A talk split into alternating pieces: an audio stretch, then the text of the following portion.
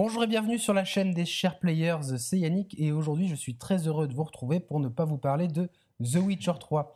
Par contre, je suis avec euh, Roman. Comment ça va, Roman? Euh, salut Yannick, salut à tous, ça va, ça va super. Donc normalement, si vous êtes en train de regarder la vidéo et si on n'a pas eu de problème technique pendant l'enregistrement, vous devriez voir euh, nos visages à l'écran. Donc c'est un peu une façon de, de, de faire avancer la chaîne, de vous proposer quelque chose d'autre.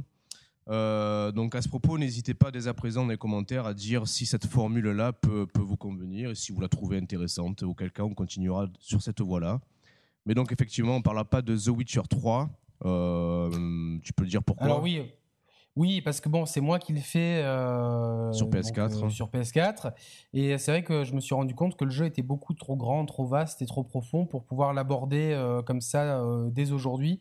Il me faudrait beaucoup plus de temps, et c'est vrai que c'est un genre que je ne maîtrise pas non plus. c'est pas mon genre de prédilection, et j'ai pas fait ni le premier ni le deuxième. Alors je me suis rendu compte, et puis on a décidé avec Roman que on n'arriverait pas à être assez exhaustif et assez précis pour pour faire quelque chose de qualité. Donc on préfère laisser ça aux autres. Il y a- il y, a une offre euh, pléthorique de youtubeurs qui vont vous proposer quelque chose que- qui sera certainement Mhm. mieux que ce qu'on aurait pu faire.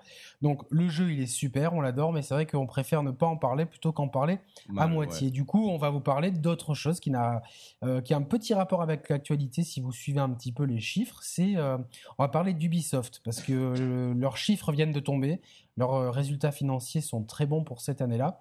Pour autant, l'action, elle a un petit peu chuté et euh, on comprend pourquoi. Parce que d'un point de vue euh, vidéoludique et euh, stratégie sur le court moyen terme, c'est vrai qu'on a quand même du mal à voir où est-ce que l'entreprise veut en Ouais. venir. Donc, avec Roman, on a décidé de consacrer cette nouvelle émission à, hum, donc à, À à Ubisoft. cet éditeur qui est le, le deuxième éditeur de logiciels en France derrière Dassault et le quatrième éditeur de jeux vidéo au monde. Donc euh, c'est un mastodonte. Et pour bien commencer l'émission, je vais poser une petite colle à Roman. Roman, sais-tu quand est-ce que Ubisoft euh, a été créé?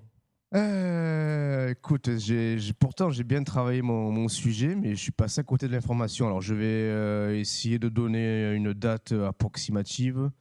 Euh, je pense que ça doit, ça, ça a dû naître au cours des années, dans la deuxième moitié du, des années 80, je dirais 85-86. C'est une bonne réponse, Roman. C'est en 1986. Voilà, Ah, fondé cool. par euh, donc par les frères euh, Guillemot, hein, euh, qui sont euh, Ouais. euh, qui sont bretons. euh, voilà, Mm. donc pour pour. euh, Et alors attends, attends, je, je suis renchéri. Une colle pour toi, Yannick. Sais-tu, sais-tu selon, on va dire selon la légende, ce que signifie euh, le nom euh, Ubisoft? Ah putain, je pensais que tu allais me demander où était le siège social Ah. parce qu'il est à Rennes, Ouais, en ça, Bretagne. ça. Mais euh, non, l'Ubisoft, alors euh, soft, j'imagine c'est pour software. oui, non, euh, dans Ubisoft, je, veux surtout parler de, de Ubi là. du, du Ubi dans, dans Ubisoft. Ouais. Alors, euh, je, je suis en train de, de- Je consulte mes fiches à côté. Ah ouais, mais je- non, mais triche pas, je triche triche pas, je triche pas. pas. C'est plus pour avoir, euh, pour avoir des données, parce que c'est vrai que, vous savez, on prépare toujours nos émissions un peu à l'arrache. Euh, Ubi, non, c'est peut-être Ah. le nom d'un- dieu breton, dieu. Ah, ça, ça- Non. ça aurait pu, ça aurait pu. Non, alors selon, selon la légende celtique, euh, Ubi signifie l'union des Bretons indépendants. Mais, euh, mais Ouh c'est une rumeur à prendre entre gros guillemets. Euh, guillemets, pardon. Oh là là là là, ça commence. Ça commence Attends, fort, là tu, tu mets la barre très haut. Écoute, je, je, euh, mon grand-père est breton et Oui. euh, donc du coup là, il, vient de repartir euh, dans sa Bretagne natale pour quelques mois. Je lui demanderai, voilà, et lui d'ailleurs, il m'a- il m'a- il m'avait dit, euh, un peu en exagérant, hein, tu sais que le plus grand éditeur de jeux vidéo au monde est breton. Me dit, non, c'est peut-être pas le plus grand, mais je sais qu'il est breton, mais, mais il est très grand. Ouais. Donc voilà, ça a été fondé par, euh, par les frères. euh, Guillemot. par les frères Guillemot euh, donc en 1986. Donc c'est les cinq frères, ils sont cinq. Donc Hmm, c'est à Carentoire Jackson dans Five, le c'est les Jackson qui- Five du jeu vidéo, quoi. Exactement, exactement. voilà. Et en fait, ils ont rapidement, en fait, ils ont fait de la distribution pour commencer. Puis ils ont, euh, ils ont balancé un premier jeu qui s'appelait euh, Zombie, me semble-t-il. Ah oui, exact, euh, exact. Donc en fait, rapidement, ils, ont, ils ont commencé à boucler des deals de distribution pour des pour d'autres jeux. Il me semble d'ailleurs que c'était une de leurs filiales qui distribuait. Je crois que c'est la. Je sais pas si c'est la NEC PC Engine, il me semble. Voilà. D'accord. Donc il, euh, il me semble avoir lu ça. Donc ça, vous, nous, vous nous confirmerez, vous nous infirmerez ça dans un podcast euh, et dans un livre consacré à la PC Engine, donc euh, je sais pas si on dit PC Engine ou PC Engine. Ouais, j'ai jamais, Engine. je sais, ouais, je sais jamais non plus. Ouais. Si on était en plein hiver, on pourrait dire PC Engine. voilà. C'est la, c'est la caméra qui nous donne des ailes pour l'humour là, je pense, non? Et si on travaillait chez Levis, on pourrait s'appeler PC en jeans. Bon, allez, on arrête, euh, on arrête euh, le délire. Donc, ils ont bouclé des deals de distribution et euh, en tant qu'éditeur de, de jeux, ils ont commencé doucement, hein, sûrement avec quelques petits jeux. Donc, est-ce que tu, tu peux euh, nous citer Oh quelques jeux? Non, là, là, là, non, là, pour le coup, tu me poses une colle. hein. Dans la fin des années, euh, Alors- qui date de, de fin des années 80, Oui. il n'y avait pas Tintin dans le lot? Non. Tintin, c'était euh, Infogrames, non? Ah oui, c'était Infogrames, Tintin, t'as raison. Euh, T'as raison, t'as Bon, en raison. tout cas, ils ont balancé euh, Asphalt, Chessmaster, donc des petits jeux, enfin, on va dire. Ils ont balancé Might and Magic aussi en 1986. Alors, je, je- c'est dur de trouver les informations pour savoir quel est le rôle euh, du, d'Ubisoft. Ouais, Euh, parce que, en fait, certaines licences, ils les ont rachetées après, etc. Donc, il me semble d'ailleurs que le Might and Magic de 86, c'est pas eux, en fait. Ils ont racheté la licence plus tard, donc j'ai dit un peu des bêtises. En tout cas, euh, leur premier grand coup d'éclat, il se situe en 1995 avec une franchise qui est une de leurs plus célèbres, euh, Mhm. créée par Michel Ancel. Roman, est-ce que tu sens Euh, 1980 si, ouais, bah, du coup, c'est Rayman. Voilà, donc ça, c'est un jeu de plateforme, euh, en plus, qui est, qui est estampillé C'est PlayStation. ça, c'est ce que te bien dire. que le jeu il soit sorti sur plusieurs plateformes. Ouais, mais Donc, effectivement, euh, il a été euh, ouais, très très connoté PlayStation. C'était un peu le, un peu le penchant de Crash Bandicoot, on peut dire aussi, quelque part, à cette époque-là. Bah, c'était un petit peu la, la caution 2D, on va dire, euh, parce que c'était un jeu Ouais. en 2D, non, Ubi- euh, Rayman à la base? Euh, le ou- tout premier, euh, oui, oui, le tout premier, oui, il me semble. Oui, oui, oui. Parce qu'en fait, moi, je vais, je vais avouer, j'ai toujours trouvé les jeux de plateforme merdiques, euh, parce que pour moi, il n'y a que Mario qui existe en tant que Mm. plateforme. Euh, ma copine, elle aime bien Mais- Crash, et euh, c'est vrai que j'y ai rejoué. Alors, c'est marrant, parce qu'en rejoint à Crash Bandicoot, tu vois, des- certaines séquences ont été euh, recyclées, ça doit être du clin d'œil dans, dans les Uncharted, parce que c'est Naughty Ah, oui. Mais en termes de plateforme, putain, je trouve ça... euh, Ouais, Le pire pour moi, c'est Little Big Planet. Ça, c'est si je pouvais exterminer ce jeu, ça serait volontiers. Mais du coup, euh, j'avais fait la démo de Rayman à l'époque, tu sais, avait des CD de démo un peu partout euh, pour PlayStation. C'était un- une tradition un peu issue du PC. J'avais trouvé ça euh, joli, mais il y a deux trucs qui m'emmerdaient, c'est que la, la physique, c'était pas Mario, et pour moi, Mario, c'est un référentiel absolu. Et euh, du coup, j'ai jamais pu blairer la, la gueule du personnage. quoi. Mais Rayman, on en parlera peut-être un, un peu mieux un peu plus tard dans l'émission, euh, quand on évoquera peut-être le, le, Ray- le Rayman Legends ou Origins. Euh, Il y a deux, trois trucs à dire par rapport à, à- au cadre de l'émission. Mais voilà, laissons-nous ça pour, pour, pour, pour la suite. Donc en fait, dans, dans les années 90, le- le- l'entreprise elle est très florissante. Euh, le, le Rayman c'est un succès absolu. Dans la foulée, ils entrent en bourse en 96, donc dix ans après, Après la, création, création, de, de la société, et ils ouvrent, de, de- ils commencent, ils font une, une stratégie d'ouverture de studio. En fait, euh, donc euh, dans les, la première moitié des années 90, et euh, beaucoup d'extensions aussi euh, dans des pays un petit peu exotiques, Ouais, Maroc, Chine, c'est ça, ouais. Espagne pas des pays traditionnellement développeurs de jeux vidéo. Roumanie, par exemple, Mm. aussi, alors que, après, bon, traditionnellement, Japon, Italie, ça c'est. C'est plus classique, c'est des pays euh, plus mieux installés. Mais ils ont eu cette c'est déjà ce côté un peu visionnaire de s'implanter dans des pays voilà, qui auraient eu l'idée de s'implanter dans la première mo- moitié des années 90 en Roumanie, pays qui sortait à peine euh, du, euh, du, du, du communisme, Ceausescu et compagnie. Donc euh, voilà, c'est un, un premier pari qui est assez, euh, qui Assez est assez osé, ouais. pertinent. Pareil pour le Maroc, etc. Bien que on est, euh, la France ait traditionnellement des liens avec le Maroc, mais c'est vrai que c'est pas forcément l'endroit où tu penserais. euh, sur... Aujourd'hui, oui, évidemment, mais à l'époque, euh, t'implanter une société de jeux vidéo ou des filiales, etc. Donc ils ont un côté quand même visionnaire, un côté international en se disant tiens, on va, euh, en fait, on va, euh, avoir une stratégie euh, assez, euh, assez globalisée euh, pour euh, essayer de, faire coexister plusieurs savoir-faire et euh, dans, dans un même projet. C'est-à-dire que sur, on le verra par la suite sur euh, sur un même jeu, il peut y avoir plusieurs Mhm. studios de plusieurs pays différents qui y bossent pour certaines parties du jeu. Donc De- ça, c'est vrai que ça, ça prend racine dans les années 90 directement. D'ailleurs, alors, est-ce que tu sais, je fais un peu le lien, est-ce que tu es en train de dire combien il y a de salariés dans l'entreprise actuellement hein? C'est compliqué d'y répondre comme ça, mais juste. 5000 personnes, j'ai comme ça à la louche. Non, c'est plus. Il y, a 9200 salariés, dont parmi ces 9200 salariés, tu en as 7300 qui sont vraiment axés sur le, domaine de la production. Mais ce qui est intéressant de, mettre en perspective, parce que le chiffre pris comme ça, ça veut, tout dire et rien dire. Donc on dit, on répète 9200 salariés chez Ubisoft. Et donc en comparaison, est-ce que tu sais combien de salariés chez Nintendo? Ah, il doit y en avoir 2000, un truc comme ça, non? Ah ouais, non. Bon, un peu plus quand même. 5200. Mais donc, c'est assez, assez, marrant de s'apercevoir que. moi, ça me, ça me surprend. Ah, moi, ça m'a surpris quand même, tu vois, parce que bah, Ubisoft, ça reste que du, que du software. Hein. Euh, Nintendo, ça reste, même si on les, même si on les qualifie d'artisans du jeu vidéo, ça reste quand même une grosse boîte qui. Euh, ouais, mais alors attention, parce que pour faire du hardware, je pense, qu'il y a, je pense que paradoxalement, il y a moins de personnes impliquées que dans le développement d'un gros jeu. Tu vois, enfin, je me demande si pour créer, pour concevoir la PS4, enfin, des, histoires que j'en ai lues, je ne sais pas s'il n'y a pas plus de gens qui travaillent euh, finalement à temps plein, parce que je pense qu'il doit y avoir euh, dans une console, il y a quand même beaucoup de matériaux qui sont pris à droite à gauche, etc. Donc ouais, non mais, ouais, non mais d'accord, ouais, mais si, si, si, Nintendo fait du software aussi, tu vois.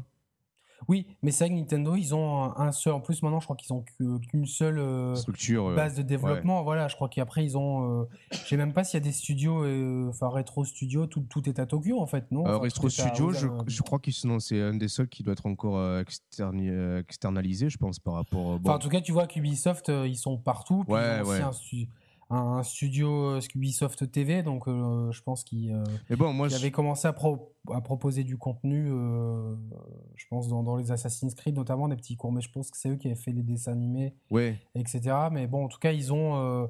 c'est un groupe, en tout cas, c'est un mastodonte. Mais par contre, ouais, tu vois, moi, je, me, là, je suis en train de me faire la réflexion. Il y a quand même 9200 salariés, mais je pense qu'il faudrait quand même qu'ils embauchent un peu plus de personnes au, au département de débugage, non? Tu crois pas?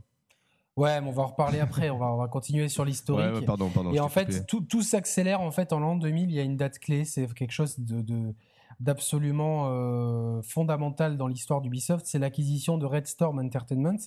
Donc c'est eux qui développaient les jeux de la licence Tom Clancy. Donc ils hmm. acquièrent au passage la licence Tom Clancy. Et grâce à ça, en fait, ils vont euh, avoir un énorme succès. C'est euh, en 2002 le premier Splinter Cell. Donc et ça, c'est un tel succès qui est une rupture de stock. C'était une exclu Microsoft. Je, mets mes lunettes parce que là, je suis en train de lire les chiffres, donc euh, soyons sérieux. Voilà, booking, booking, booking. Donc, euh, en plus, ils continuent de la distribution. Ils font des distributions de, jeux japonais comme Dragon Quest, Final Fantasy ou Soul Calibur. Donc ça, c'est dans les années euh, début des années 2000. Donc ça devient un incontournable. Ils rachètent aussi les droits de Prince of Persia et de Myst. Mmh. Alors si Myst, ça ne va pas leur servir énormément. Prince of Persia, cette acquisition, elle est capitale parce qu'il y a le, il y a le reboot de la série qui va arriver euh, au milieu des années 2000. Euh, Et surtout, il y a un projet de, reboot de reboot d'Assassin's de hum, Prince of Persia qui deviendra Assassin's Creed, qui sera leur licence la, hmm. la plus populaire euh, jamais. Donc en fait, les années 2000, c'est charnière pour Ubisoft parce que à coup d'acquisition, à coup de, et de, et de, grâce à ces acquisitions, elle peut rapidement sortir des, des reboots ou des nouvelles franchises comme euh, Splinter Cell ou euh, Prince of Persia, on l'a dit. Mais au-delà de ça, il y a aussi l'implantation au Québec qui va tout changer pour Ubisoft parce que euh, grâce à notamment des, niches fiscales, alors je n'y connais pas grand-chose, hein, mais non, enfin non, c'est pas du tout mon domaine, mais enfin en tout cas le, Québec cherche à attirer des nouvelles, des nouveaux moteurs économiques et Ubisoft va largement en profiter et euh, donc, euh, ils, investissent massivement au Québec et ça va être euh, une, décision très intelligente parce que là-bas, il faut savoir que on est quand même dans un territoire très américanisé, mais une ville mmh. où les, Européens ne se sentent pas trop perdus. Donc, c'est vraiment, pour moi, le, meilleur des deux mondes est au Québec et ils le savent très bien. Et c'est vraiment, c'est vraiment là que Ubisoft, aujourd'hui, c'est vrai que c'est une société française, mais moi je pense Ubisoft, je pense tout de suite au Québec. Oui, ouais, bien sûr, c'est connoté fortement comme ça. C'est voilà, c'est connoté comme ça et par, parallèlement ils sortent, à, enfin ils continuent d'investir massivement dans dans, dans des pays, euh, voilà, en Chine, en Pologne, Mexique, ils investissent partout. D'ailleurs, si tu vas sur leur site et que tu regardes la carte du monde, tu as l'impression qu'ils sont, euh, sont partout, que c'est Carrefour. tu vois euh, Voilà. Donc euh, aujourd'hui, ils ont Ubisoft Paris, ils ont Ubisoft Montpellier, Ubisoft Montpellier. Shanghai, Annecy, Montréal. Il n'y a, pas, y a pas Ubisoft Metz encore, tu vois, il faudrait qu'ils y songent peut-être. Non, je Ubisoft Monaco, ça serait bien si je cherche ouais. fiscal. C'est vrai, c'est vrai, c'est vrai. Mais c'est quelque chose que j'avais, que j'avais, j'ai souvent j'ai souvent milité pour, mais euh, bon, c'est vrai que c'est il y a une transition économique à, faire euh, dans notre région. Il y a encore beaucoup d'industries, bizarrement, et on est en train de, changer un petit peu tout ça. Ils ont Toronto, Casablanca, voilà, donc euh, ils ont pas mal de, studios et de d'entités en fait à Casablanca. Ils sont spécialisés dans la 3D, tu vois, par exemple. D'accord, ouais. Voilà. Et voilà, ils ont en Bulgarie des, des, studios qui Ubisoft Sofia qui euh, propose les portages 3DS euh, de ouais, ou alors t'as, certains studios qui s'occupent que de la notion multijoueur d'un gros AAA qui lui sera développé par. Euh, c'est à Annecy qui font ça notamment. Voilà, ouais, c'est ça. C'est ça. Ils développent les. Donc les, les années 2000, les, les, années 2000, c'est vraiment la. Le tournant, ouais, vraiment le, le, tournant, les sorts. Le, tournant et surtout la deuxième partie des années 2000 parce qu'ils vont avoir euh, en fait, ils vont être sur tous les fronts. Ouais, c'est ça. Donc c'est vraiment, ouais, pour, enfin, pour moi, enfin, pas, pas, que pour moi, mais je veux dire, vraiment, j'ai l'impression que l'entreprise s'est réellement euh, euh, révélée et a pris, a pris une puissance folle à la génération HD, donc c'est-à-dire la septième génération, la PS3, la 360 et, et aussi et surtout aussi dans une certaine mesure la Wii. Parce que là, je, trouve, je trouvais que. en fait, c'est quand je disais tous les fronts, c'est ça. C'est-à-dire qu'ils vont être à la fois sur PS3 360, à la fois sur Wii et c'est un des rares éditeurs tiers à, produire et à vendre des jeux sur Wii mais aussi sur ils vont être sur console portable ils sont ouais ils sont euh, carrément ils sont très inspirés à cette période là ils font preuve d'opportunisme euh, de production aussi plus solide et plus euh, plus profonde plus, plus, plus gamer mais je veux dire ils sont ouais, ils sont autant inspirés dans les dans les AAA que dans les jeux casual et grand public et moi j'avoue qu'à cette période là je les trouve je les trouve très très très fortement inspirés tu vois euh, façon... Bah, ils sortent coup sur coup, euh, ils sortent les lapins crétins, qui va être un succès fou. Ils sortent. Ce qui est, ce, qui est, intéressant avec les lapins crétins, c'est que euh, avant que ça s'appelle les lapins crétins, ils ont gardé quand même le, la mascotte Rayman. tu vois, et c'est intéressant cette transition-là, elle est intéressante aussi, tu vois, d'un point de vue stratégique. C'est qu'ils se sont appuyés sur une mascotte pour pour pour lancer une nouvelle licence au grand public, tu vois, casual, mais mais euh, c'est, c'est, ça a été bien, bien vu et bien pensé, je pense, ça, tu vois. Ouais, ouais, non, non, c'est super bien. Puis surtout, c'est vraiment, euh, ils, trouvent le bon concept euh, hmm. pour, pour, la Wii. En fait, ils arrivent à trouver, et surtout parmi toutes les licences Nintendo qui font le carton de la Wii, ils arrivent à se, démar à se démarquer avec un truc un peu décalé, un truc en même temps, voilà, un peu légèrement rebelle, tu vois, avec les lapins crétins qui font des conneries décalées, mais tout en gardant l'esprit party game et l'esprit amusement en famille. Donc et tout en, tout en proposant aussi. J'y ai, jamais joué. Ah ouais, j'avais essayé le, deuxième épisode des, des lapins crétins. C'est sympa, c'est sympa. Ça, pour moi, ça atteint pas non plus euh, le degré de, enfin, de perfection d'un party game made in Nintendo, mais c'est non, franchement, c'est quand même bien foutu. Ça s'intégrait bien dans, dans la ludothèque de la Wii. Après, il faut savoir aussi que malgré, malgré les jeux casual sur Wii, euh, ils avaient quand même lancé au, line-up euh, Red Steel. Je sais pas si tu te rappelles de ce FPS. Euh, je ne l'ai pas fait non plus, tu vois. Moi, j'avais joué rapidement chez mon beau-père, mais c'était. Attends, ton beau-père, c'est celui qui mettait des câbles dans la maison, c'est ça? Alors, ouais, alors ça, c'est mon premier beau-père. non, ah, putain, non, mais je suis con, je dis mon beau-père, c'est même pas mon beau-père en fait. non, celui chez qui j'ai joué à Red Steel, c'est le, le compagnon. Le père de ta femme. Voilà, la compagnon de, de la mère de ma femme, ouais. D'accord, d'accord. Attends, attends, je vais, je vais juste balancer le générique de Dallas. ok, non, c'était parce que c'est pour, pour ceux qui suivraient, donc sur, quand tu nous racontais tes, tes, euh, tes, années en tant que rockstar. Euh, ouais, sur Rock Band et tout, là. exactement. et Red Steel, c'était bien alors ou pas? Euh, Sans plus, il y avait des, il y avait des bonnes promesses parce que. Il faut se rappeler qu'à cette époque, les, les trailers qui tournaient sur Wii, notamment qui, qui, tirait parti de la, de la Wiimote. On avait l'impression que c'était voilà, du, du 1 pour 1, que c'était euh, c'était complètement ouf en termes de reconnaissance. Euh, bon, Red Steel, il est, euh, c'est un FPS, donc la, reconnaissance marche surtout avec le, le, pointeur. Mais, euh, mais bon, c'était un petit peu en deçà de ce qu'on pouvait, de ce qu'on pouvait en attendre. Mais bon, ça avait le, mérite de proposer un jeu, un jeu FPS, un jeu un peu plus adulte sur la, sur la ludothèque de la Wii, ce qui était, ce qui était aussi qui avait du sens. C'est un peu le reste style, on va dire, pour schématiser, c'était un peu le zombie U de la Wii, tu vois ce que je veux te dire? Oui, oui, non, bien sûr, bien sûr, bien sûr. Ils ont, Voilà, de mais, toute façon, euh, ils ont rapidement, euh, rapidement euh, su utiliser tout leur studio en plus pour faire des trucs complètement variés, tu vois. Euh, notamment, tu vois, ils ont pas mal capitalisé sur les sur euh, tout- toutes les licences euh, Tom Clancy. Ouais. Donc, on va régulièrement avoir euh, avoir des, des, des jeux. euh, Ouais, du Ghost, Six, Ghost, hein, Ghost euh, Recon, Rainbow Six, euh, Splinter Cell. euh. C'est ça, exactement. Donc tous ces jeux, ils sortent à intervalles réguliers. Hmm. Alors il faut savoir que euh, euh, Ghost Recon et, et Rainbow Six, c'est des jeux euh, très tactiques. Alors je me demande si le premier euh, Ghost Recon, c'est euh, Ubisoft ou non, parce que le- les, les premiers Rainbow Six, ce qui était bien, c'était c'était euh, pas encore euh, le giron de d'Ubisoft. Là, je vais juste vérifier. Ouais, ça, je sais pas. C'est vrai que c'est une, licence qui m'est qui m'est un peu, un peu étrangère. Donc, euh, Ah, mais c'était euh, c'était vraiment bien, quoi. Sur. euh, Non, c'est. euh, Non, les premiers, c'était pas. c'était pas Ubisoft? oh, Non, voilà, ça a été racheté en 2008, mais en fait, dès qu'ils l'ont racheté, ils ont foutu en l'air la licence, parce que même Advanced, bien. même Advanced Warfighter, qui était vraiment très bien. Euh, Ah si, c'était c'était Ubisoft, ça, quand même, déjà. Déjà, c'était quand même Ubisoft. Autant pour moi, alors... euh, En fait, il faut pas, faut pas se fier aux notes que j'ai, parce qu'elles se, elles se contredisent. Non, mais.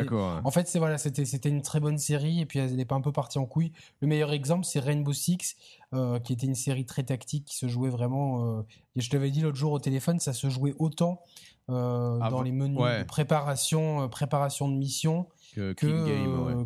Euh, King Game. Et c'était même presque plus marrant de. de- Ra- Rainbow Six, on en parlera peut-être après euh, quand on évoquera Ouais, la, voilà. la suite. Donc en la fait, ils sortent, ils sortent régulièrement euh, ces jeux-là. Ils, ils essayent de réinventer. Ils essayent surtout euh, bah, Rainbow Six. Ils essayent de le transformer en, en Call of Duty likes euh, Ouais. avec un succès euh, qui, ne- qui ne Mitigé, fonctionne ouais. pas. Mitigé. Mitigé. Euh, ils essayent de sortir euh, avec Hawk euh, un jeu d'avion euh, qui ne Ah marche oui. pas vraiment. Ah oui. Il y avait aussi End War qui était un jeu de stratégie qui Ouais. pouvait se jouer à la voix euh, si tu avais un casque. euh, J'avais essayé la démo, le- la contrôle vocale marchait bien, mais après, comme, tout comme Hawk, que j'avais d'ailleurs acheté pour 2 euros il y a, l'année dernière et qui était vraiment une sombre merde, je trouve. Enfin, c'était pas mon genre, mais je n'ai pas, j'ai pas trouvé ça très, euh, très pertinent, tu vois. Mais euh, Ouais. du coup, ils, ils essayent quand même de, de- d'être sur tous les fronts. Ouais, c'est ça, c'est ça, c'est ça. C'est ça en fait. Avec plus ou moins Mais de réussite, mais il y a cette volonté-là vraiment de, coup, de, il y a, de- y a quand même, il y a de quand même proposer un catalogue de, qui- de quantité, voilà. Hmm. Parce que voilà, je parle de Rainbow Six Vegas, c'est pas un mauvais jeu, c'est un jeu qui est, qui est, qui est, qui est bon. Voilà quoi, c'est les, il y a Call of Juarez. Ah, est, j'avais euh, essayé, j'en avais essayé un sur les deux. Putain, c'était c'était un pote à l'époque euh, du, du, du boulot qui était à fond dessus, tu vois. Il me disait Putain, Roman et tout, faut que je te le prête, c'est une tuerie et tout. Et sans déconner, il me l'a prêté. J'ai dû faire les deux premières missions, mais j'ai dit attends, je, je lui ai rendu le lendemain. J'ai dit attends, mais c'est une, c'est une. enfin, pour moi, c'était une bouse, quoi. Tu vois, le premier Call of Juarez? Ouais, ouais, Ouais. je me demande parce que je- en fait j'ai chopé un un, un, un- un des, des Splinter Cell qui me manquait. Ouais. Il était en bundle avec un autre jeu, je sais pas lequel c'était. Ah, et tu penses que c'était celui- euh, celui-là? Eh, Je me demande en fait, je me demande. euh, Bon, Il y, a- il y a eu des suites malgré tout à Call of Juarez. Euh, je sais plus s'il y a eu euh, un ou deux épisodes ensuite qui, étaient, qui m'avaient l'air un peu plus inspirés que le premier que j'avais un peu plus ouais. inspiré. En fait, bon, c'est vrai qu'ils essayent quand même de. de Ouais, ils ont- ils- non. en fait, par, par la quantité, mais, mais je pense qu'ils se, ils, ils se sont vite rendus compte que les coûts de développement pour avoir des jeux euh, euh, qui soient d'une qualité suffisante, euh, d'un standard qualitatif, en fait, les coûts de développement, ils ont explosé sur la dernière génération, Mhm. tout le long de la Ouais, génération voilà, parce que PS3. c'est- c'est donc, c'est- c'est vrai ils que. se sont calmés, ils ont, ils, ont, ils ont balancé beaucoup de jeux au début, puis ils ont quand même euh, essayé de ralentir un petit peu. Euh, par exemple, tu vois, on a, on, a, on a plus de Rainbow Six pendant longtemps. euh, on en a un qui arrive à la fin de l'année. Mais et pareil pour Ghost Recon. Voilà, il y a le dernier épisode, c'était en 2012. Et c'est un jeu qui était pas trop mal, Future Soldiers, que j'avais chopé aussi euh, l'année dernière. Et je l'avais trouvé, le solo était pas mal du tout. Voilà, après, c'était, euh, ça ne cassait pas trois pattes à un canard mais c'était euh, Ouais. c'était original. Maintenant, bon, c'était un jeu qui n'avait pas le même budget euh, ni marketing, ni, ni développement que les autres jeux, mais il y avait des bonnes idées. Donc, il se peut, qu'il se peut qu'on retrouve quand, quand la licence Ghost Recon sera relancée dans quelques années, on retrouvera certainement des, des idées issues de cet épisode-là. Mais leur leur coup d'essai, euh, ce qui est un coup de maître, en fait, c'est Assassin's Creed, que beaucoup considèrent comme le jeu qui a lancé la génération précédente et le hmm. jeu bah, peut-être la licence la plus emblématique de, la génération précédente. Rappelle-toi, d'ailleurs, on peut, euh, j'en profite pour inviter nos, nos, auditeurs, nos auditrices à consulter, si ce n'est pas déjà fait, notre émission rétrospective sur Assassin's Creed. Euh, dans laquelle on revenait aussi en détail sur Unity. Et on avait commencé l'émission. On assassine Unity. Voilà, on assassine Unity, c'est ça.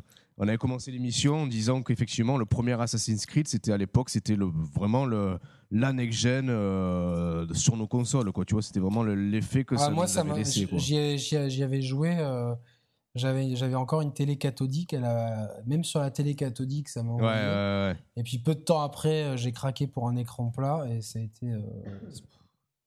Non, non, t'arrives, euh, je crois que c'est à Jérusalem, la première ville où t'arrives. Euh, ou à Acre, non Ou à Damas. Damou... Ah ouais, Acre, ou, Damas. Ouais, mais, mais c'est ouais, c'est phénoménal. C'est ce, ce, ce, jeu. Alors, vas-y, vas-y. Vas oui. Non, non, vas-y, vas-y. Non, non, ce qui, ce, qui est, ce, qui est, ce qui est intéressant, c'est que on a eu beaucoup de reportages au moment où le jeu est sorti. Il y a un effet médiatique qui est, tout le monde en entend parler.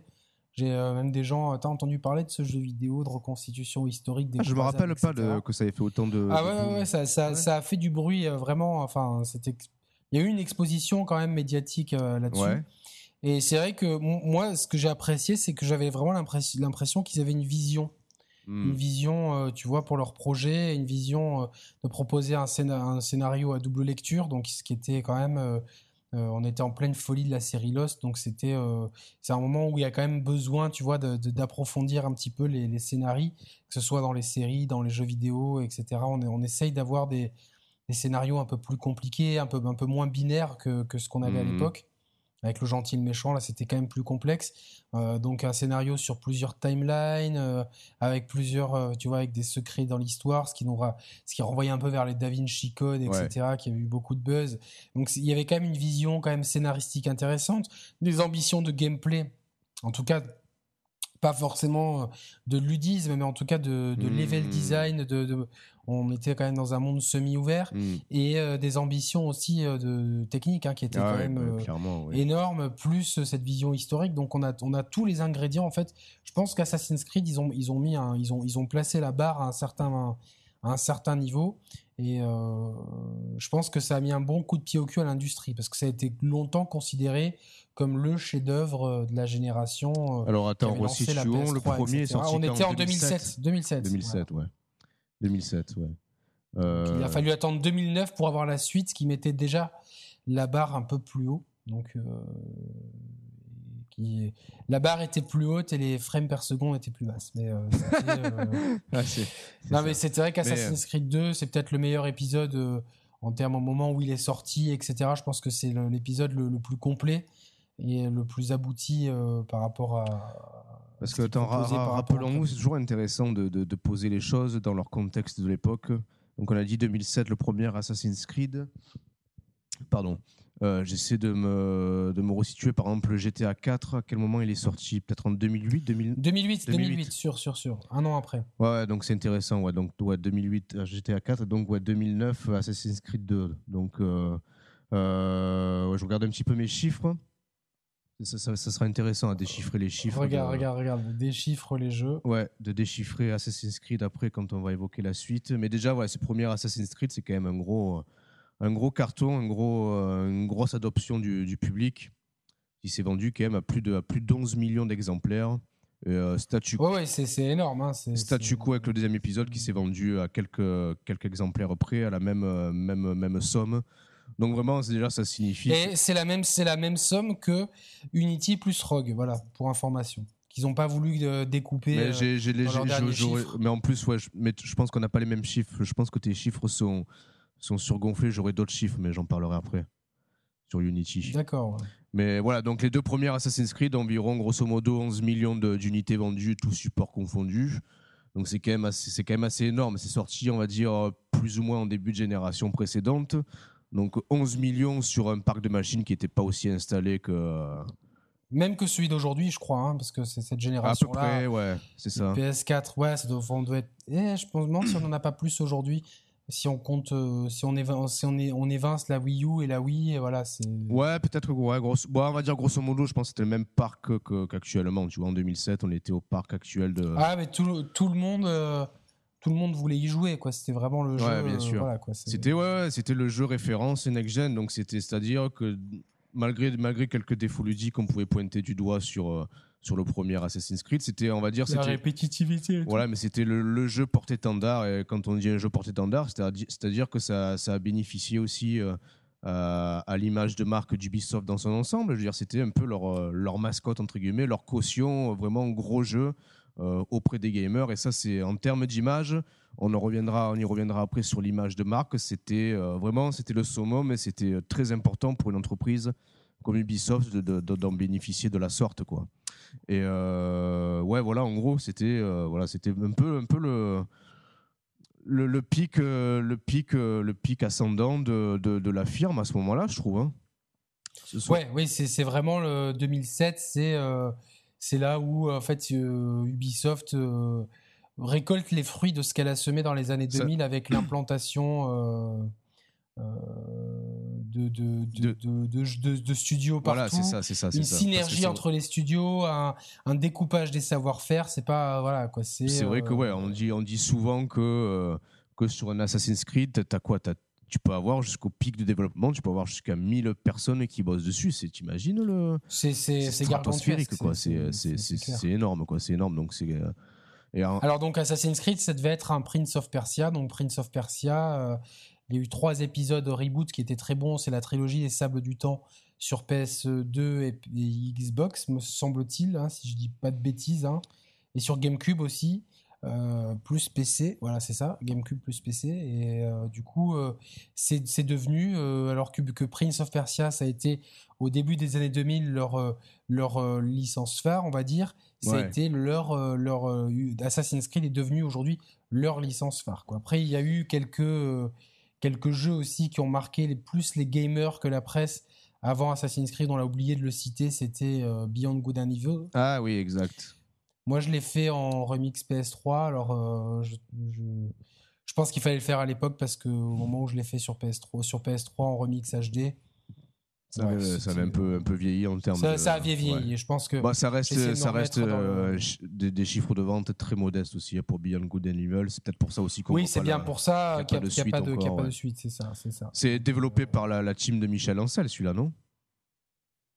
Oui, c'était Michel Ancel, tout, à fait, tout à fait. Donc à cette période-là, euh, donc 2007. je pense à un euh, truc pour la suite de l'émission. J'ai une idée qui me vient en tête. Faut pas que je l'oublie. Mais vas-y, je te laisse ah, continuer. Tu veux pas la faire maintenant? Non, non, non, parce que ça ça, ça, ça, ça s'intégrera pas dans ce qu'on dit maintenant, mais je vais me le noter là. T'inquiète. D'accord, d'accord. Donc, euh, donc on, est, on est en 2007, Assassin's Creed, et il faut savoir que, à part en 2008, où il n'y a pas d'Assassin's Creed qui sort parce que. Euh, parce qu'ils sortent un épisode sur Vita, euh, sur PSP, un épisode sur Game Boy, non, sur DS, sur Nintendo DS. à partir de 2009, Assassin's Creed 2, il y aura systématiquement un Assassin's Creed tous les ans. Assassin's Creed 2, Brotherhood Revelations, 3, 4, Unity et Syndicate. Euh, ouais. Donc, euh, déjà, moi je trouve que voilà, un des tournants de la, de, la, de la licence Assassin's Creed, ça a été, euh, ben voilà, tu parles de, dès l'annualisation de la licence, je trouve qu'on a commencé à perdre un petit peu. Alors moi je sais que personnellement, quand ils ont enchaîné l'épisode Brotherhood Revelations, Assassin's Creed 3. Donc ces trois épisodes, ils se sont suivis avec un an d'intervalle à chaque fois. Euh, moi, clairement, ça a commencé à me, enfin, me gonfler, à me, à me, détourner un petit peu mon attention sur le jeu. Euh, Alors moi, je suis pas, je suis pas d'accord. Parce que euh, chaque, en fait, là, la trilogie Ezio, donc de Revelations et Brotherhood, c'est un tout et je trouve qu'en termes d'histoire et de d'évolution du personnage, d'évolution de gameplay, il y a le multi qui arrive dans le dans le Brotherhood. Il, y a, il y a quand même un côté euh, histoire plus synthétique et, et euh, boucler la boucle avec euh, Altaïr et Desmond mhm. et Ezio, donc dans un ménage à trois, enfin dans une, une scène à trois qui est assez, assez poignante. Donc ça, j'ai trouvé que c'était très très bien fait. au niveau, le, chaque épisode était intéressant. Istanbul était absolument à tomber par terre dans, dans le Revelations. Rome dans Brotherhood, c'était à te casser la mâchoire. Et puis les villes italiennes dans le 2. Donc il y avait vraiment la trilogie Ezio. Pour moi, c'est l'apothéose de Assassin's Creed c'est à partir du 3 mois, comme tu dis, où je me suis dit, mais. Euh, malgré, non, je, je, je, comprends tout à fait ce que tu veux Après, dire. Après, c'est le, le rythme. Ouais, t'as pas l'impression que c'est trop, sorties. tu vois que Même toi, en tant que joueur, t'as pas forcément le temps de digérer ben moi, et d'avoir une attente adoré, suffisamment grande, tu vois adoré ces trois épisodes.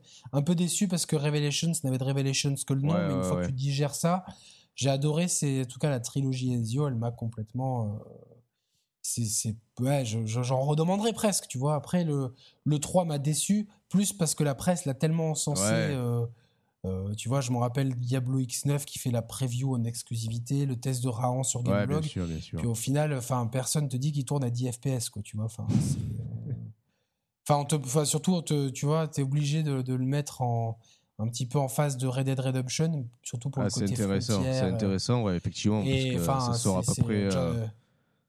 C'est à la même période à peu près? C'est un peu après, mais Red Dead Redemption, c'était tellement haut, euh, que c'est même insultant de vouloir comparer Assassin's Creed 3. Mais bon, en tout cas, enfin, de toute façon, tout ça, on l'a déjà dit dans dans l'émission dans, l'émission consacrée à Unity. En tout cas, il y a quand même une volonté de d'annualiser les licences et de se dire bon bah tiens, on se cale entre euh, finalement, tu vois, il y avait deux grands rendez-vous à la fin de l'année, c'était Call of Duty et FIFA. Et eh ben Assassin's Creed, ils ont réussi à, à, s'imposer voilà, donc comme je le pense troisième que, rendez-vous. donc aujourd'hui, aujourd'hui, voilà, il y a ça. Ils ont pu, ils ont pu se permettre d'annualiser la licence parce que justement, ils ont, ils ont acquis énormément de studios c'est pas c'est pas toujours les mêmes studios qui développent euh, un Assassin's Creed l'une allée sur l'autre. Je pense qu'ils doivent ils doivent tourner sur un cycle de, trois ans chacun. Je, je, pense à peu près, tu vois. Mm. Mais euh, et il y a aussi en 2000 euh, dans ces années-là, il y a une licence qui cartonne mm. qui cartonne tellement et que tu n'y as pas joué et moi non plus, c'est Léa Passion. Ah merde, je pensais pas. non mais c'est non mais c'est vrai. Et donc les chiffres de vente, ils sont extraordinaires. et ils en sortent, ils en sortent, ils en sortent. Toi, tu t'en rends pas compte, mais c'est vrai que tu arrives. Non, je pensais que tu allais parler de Just Dance en fait. Et ça, ça, arrive pas longtemps après, il me semble. Ouais. Just Dance, ça arrive euh, Alors, attends, pas longtemps après. 2013, 12, 11, 10, ouais, ça arrive en 2009, Just Dance.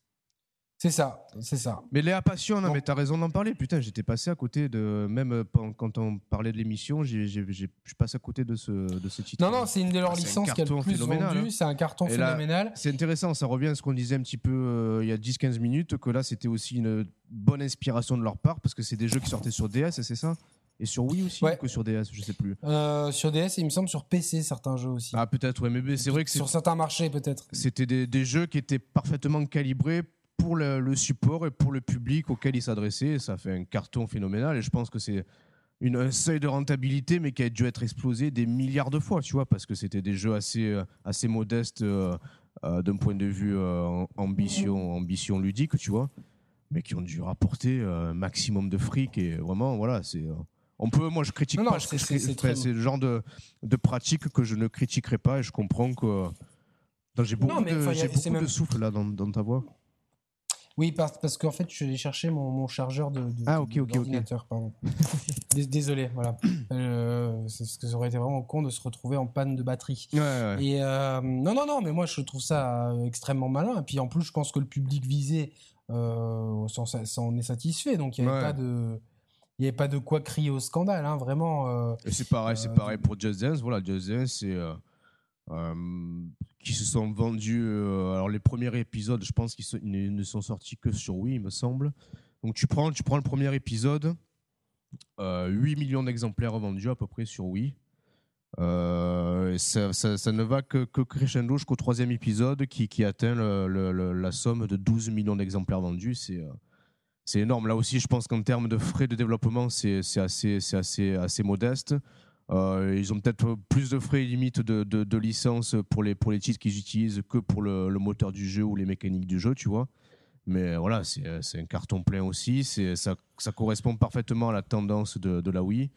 Alors, il a connu un concurrent plus tard sur euh, Xbox 360 avec Dance Central d'Harmonix. Ouais, mais, ils sont fait, euh, ils sont fait bouffer par parce que Parce que les gens, euh, je pense même qu'il n'y avait, pas une version smartphone aussi de Just Dance pour y jouer euh, Euh, genre même sans rien. Il me semble, oui. Il me semble. Et puis il y a eu une version. euh, après, ils ont développé le même type de jeu que Just Dance, mais, euh, mais version Black Eyed Peas ou Michael Jackson, tu vois. Il y avait des. des- Ouais, Michael Jackson The Experience, Ouais, je cool d'ailleurs. ça. Ah ouais, moi j'avais, je l'avais essayé sur- chez ma sœur, c'était cool ça, tu vois. Voilà, ouais. ça aurait été juste bien que le Kinect fonctionne. Mais, euh, Mais bon, non, voilà, donc en, en c'était- deux- 2008, c'est une année. euh, tu vois la liste des jeux, je crois qu'il y a 10 Léa Passion qui sortent et euh, à la fin de l'année, il y a Far Cry 2 qui. euh, ah qui- oui, oui, oui. Parce que le premier Far Cry, c'était euh, Crytek. Ouais, hein, c'est ça, c'est ça, c'est ça. Ils ont racheté la licence et le premier, le Far Cry 2, euh, moi, j'avais pas trop aimé, je l'avais fait. Ah. mais franchement. euh, Moi j'ai très très grosse déception, je l'avais fait sur PC à l'époque, sur le PC de mon beau-père. Donc mon, beau- mon beau-père, là, pour le coup, c'est le, le vrai beau-père. voilà, le vrai beau-père, voilà, celui qui branchait les Je câbles. l'avais fait sur, je l'avais fait sur mon PC aussi. Euh, C'était- c'est un des derniers jeux que j'avais fait sur, euh, sur PC. C'était un jeu très ambitieux techniquement, je me rappelle, tu te rappelles tout ce qui est la, la- la gestion du vent et du feu dans ce jeu, c'était assez Ouais, c'était très très bien, mais il y avait Mais- des gros problèmes. euh, genre, il y avait des patrouilles d'ennemis. Euh, qui respawnaient, enfin, pff, c'est ce que j'allais dire, elles respawnaient tout le temps. Mais euh, il y a- moi, j'aimais bien le cadre africain, mais Ouais. je trouve qu'il y, y avait trop les mêmes teintes tout le temps, tu vois. Enfin, c'est. Non, mais je euh, pense que malgré tout, euh, malgré la déception qu'on peut, qu'on peut sentir, dans- sur, sur qu'on peut lire sur nos visages maintenant, tu vois, je pense que c'était un épisode qui a bien initié un bon renouvellement de la, de la licence qui va. bon, qui ouais, va mais ils ont appris de leurs erreurs, tu Ouais. vois. C'est et c'est aussi euh, Rainbow. C'est marrant, mais ils ont ils ont sorti End War et Rainbow Six Vegas 2, tu vois. C'est donc c'était une année qui a été très faste, mais pas d'Assassin's Creed cette année-là, en 2008. Il faut attendre 2009 pour sortir, euh, pour avoir un nouveau euh, Assassin's Creed. Il y a aussi en 2009 des Alexandra Leder- Lederman par Ah oui. qui sortent. Ouais, ouais, ouais. Et donc il y a beaucoup moins de jeux en 2009 qu'en 2008. Voilà. Quoi. Ouais, mais alors a- attends, je regarde un petit peu. Il y a. Hawk en 2009. Et euh, en fait, plus les années passent, plus leur catalogue de jeux il, il devient réduit. C'est-à-dire que tu regardes la liste des jeux sortis en 2007, 2008, 2009, c'est c'est grand. Puis après 2010, ça se tasse, 2011 et tout. Donc il y a vraiment, je pense, un- une concentration des forces sur des licences Ouais, voilà, c'est ça. plus vendeuses et plus euh, plus courtes. Donc on va on va on va on va on va avancer un petit Ouais, peu. ouais, ouais. Il y a Just Dance 2, Michael Jackson. euh, il y a Red Steel 2 qui sort aussi sur Wii. Ouais. Alors, euh, je sais pas si t'as fait le 2, moi j'ai pas fait. Non, le 2, il était plus dans un trip un peu, un peu Far West, tu vois, par rapport au premier. Il était. Ben, Il y du a coup, il- Tom du coup, qui- bah, du coup, c'est- non, c'est intéressant, juste 30 secondes. Le Restil 2, il, il arrive à un moment aussi euh, où Nintendo euh, balance le, le Wii Motion Plus. Donc le Restil Ah ouais, 2, exact. ouais, le Restil 2 euh, tirait complètement parti du Motion Plus. Donc voilà, c'était bon. Alors Restil, c'est une licence très très peu très très peu vendeuse. Les deux les deux épisodes, ils ont fait en tout et pour tout 1 million d'exemplaires, donc 600 000 chacun. Mais bon, c'était, euh, ça avait le mérite d'être là, tu vois. C'était bien aussi de proposer un peu du, du FPS sur Wii. euh, donc c'est bien, c'est bien qu'il ait fait quoi. Ils ont balancé en 2010 Hawk 2. Voilà, donc, euh, Tony et, Hawk, euh, non, non, non, non, non, Tom ouais. Bon. pardon. ouais.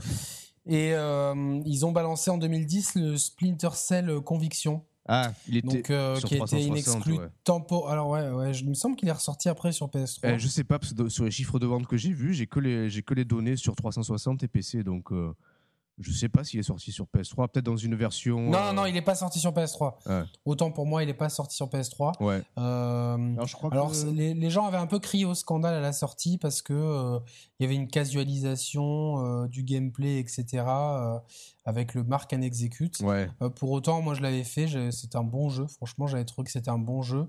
Euh, c'est vrai qu'on on s'éloignait un peu de la licence, mais euh, moi, c'est une licence que j'ai adoré, Splinter Cell. Vraiment, euh, c'est avec plaisir. Euh, des fois, je, je me refais certaines missions des anciens épisodes tellement qu'ils sont Ah ouais. sur euh, la, collection des anciens épisodes, des trois premiers, sur, à moins que ça soit 2, 3, 4, et que le 5... euh, En tout cas, bon bref, il y a, y une, il y a une HD collection avec trois, Hmm. épisodes sur PS3. Il y a aussi Double Legends, et, qui, est, qui est pas trop mal. Il y a Conviction, et euh, il faudra attendre 2013, ou, je crois, pour avoir... euh, Blacklist, ouais. le dé- Août Blacklist, qui est 2013, peut-être le, qui est le meilleur Splinter Cell jamais sorti, un de leurs meilleurs jeux récemment sortis. Mais euh, voilà, donc euh, évidemment 2010, on a un Assassin's Creed.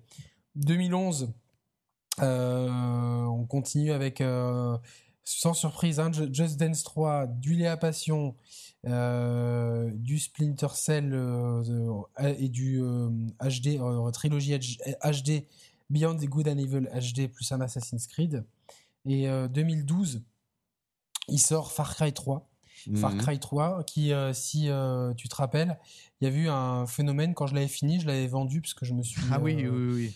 À, cette époque, il y avait tellement de jeux sur le PS, il y avait tellement de jeux sur le PS Plus que je me suis dit va vite arriver sur le PS Plus, ce qui n'y a pas manqué.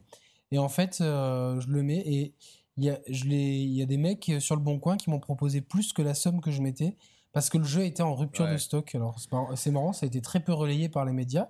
Du coup, moi j'ai demandé à ma Fnac et j'avais appelé un Micromania. C'est vrai, en tout cas ici dans le sud, euh, il y avait plus, il y avait plus de Far Cry 3 était introuvable. Donc, euh, je pense qu'ils ont été dépassés par leur succès. Euh, Ubisoft a sous-estimé ouais, les, euh, les, attentes du, des joueurs pour ce jeu, ouais, effectivement.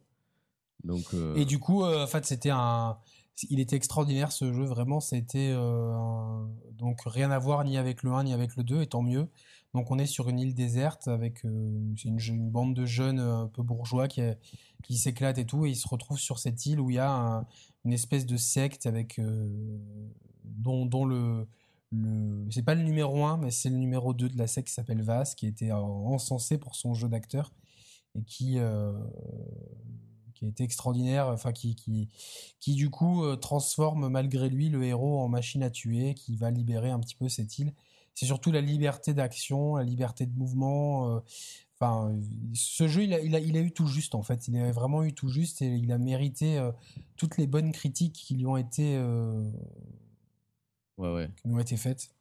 Et du coup, euh, voilà, ça a été. Euh, c'est de, rede, de redevenu une, des grosses licences Ubisoft euh, d'ailleurs, parce que le 4 a bien fonctionné aussi, qui est sorti l'année dernière. Et qui était... Bah effectivement, alors je fais le. Je fais le un point, chiffre. Un point sur les chiffres, s'il vous plaît, mes amis. Donc Far, Far Cry 2, 3 millions et demi d'exemplaires. Far Cry 3, effectivement, 7,2 millions d'exemplaires, donc quasi, plus de deux fois plus que le, que le deuxième épisode. Et Far Cry 4, Far Cry 4 6, Ce qui se passe à Kairat. voilà, 6,2 euh, millions d'exemplaires, donc un peu, un, peu en dessous. Sur un parc machine euh, beaucoup plus restreint. Parce que le 4 euh, il est sorti que sur Next Gen ou sur, Ah, attends, attends, attends, attends, j'ai un gros doute là. Un je, crois, je crois, je crois qu'il est il est sorti aussi sur. Euh... Attends, attends, tu crois? Non, je crois pas. Je crois qu'il est, il est que sur Next Gen, je crois, non?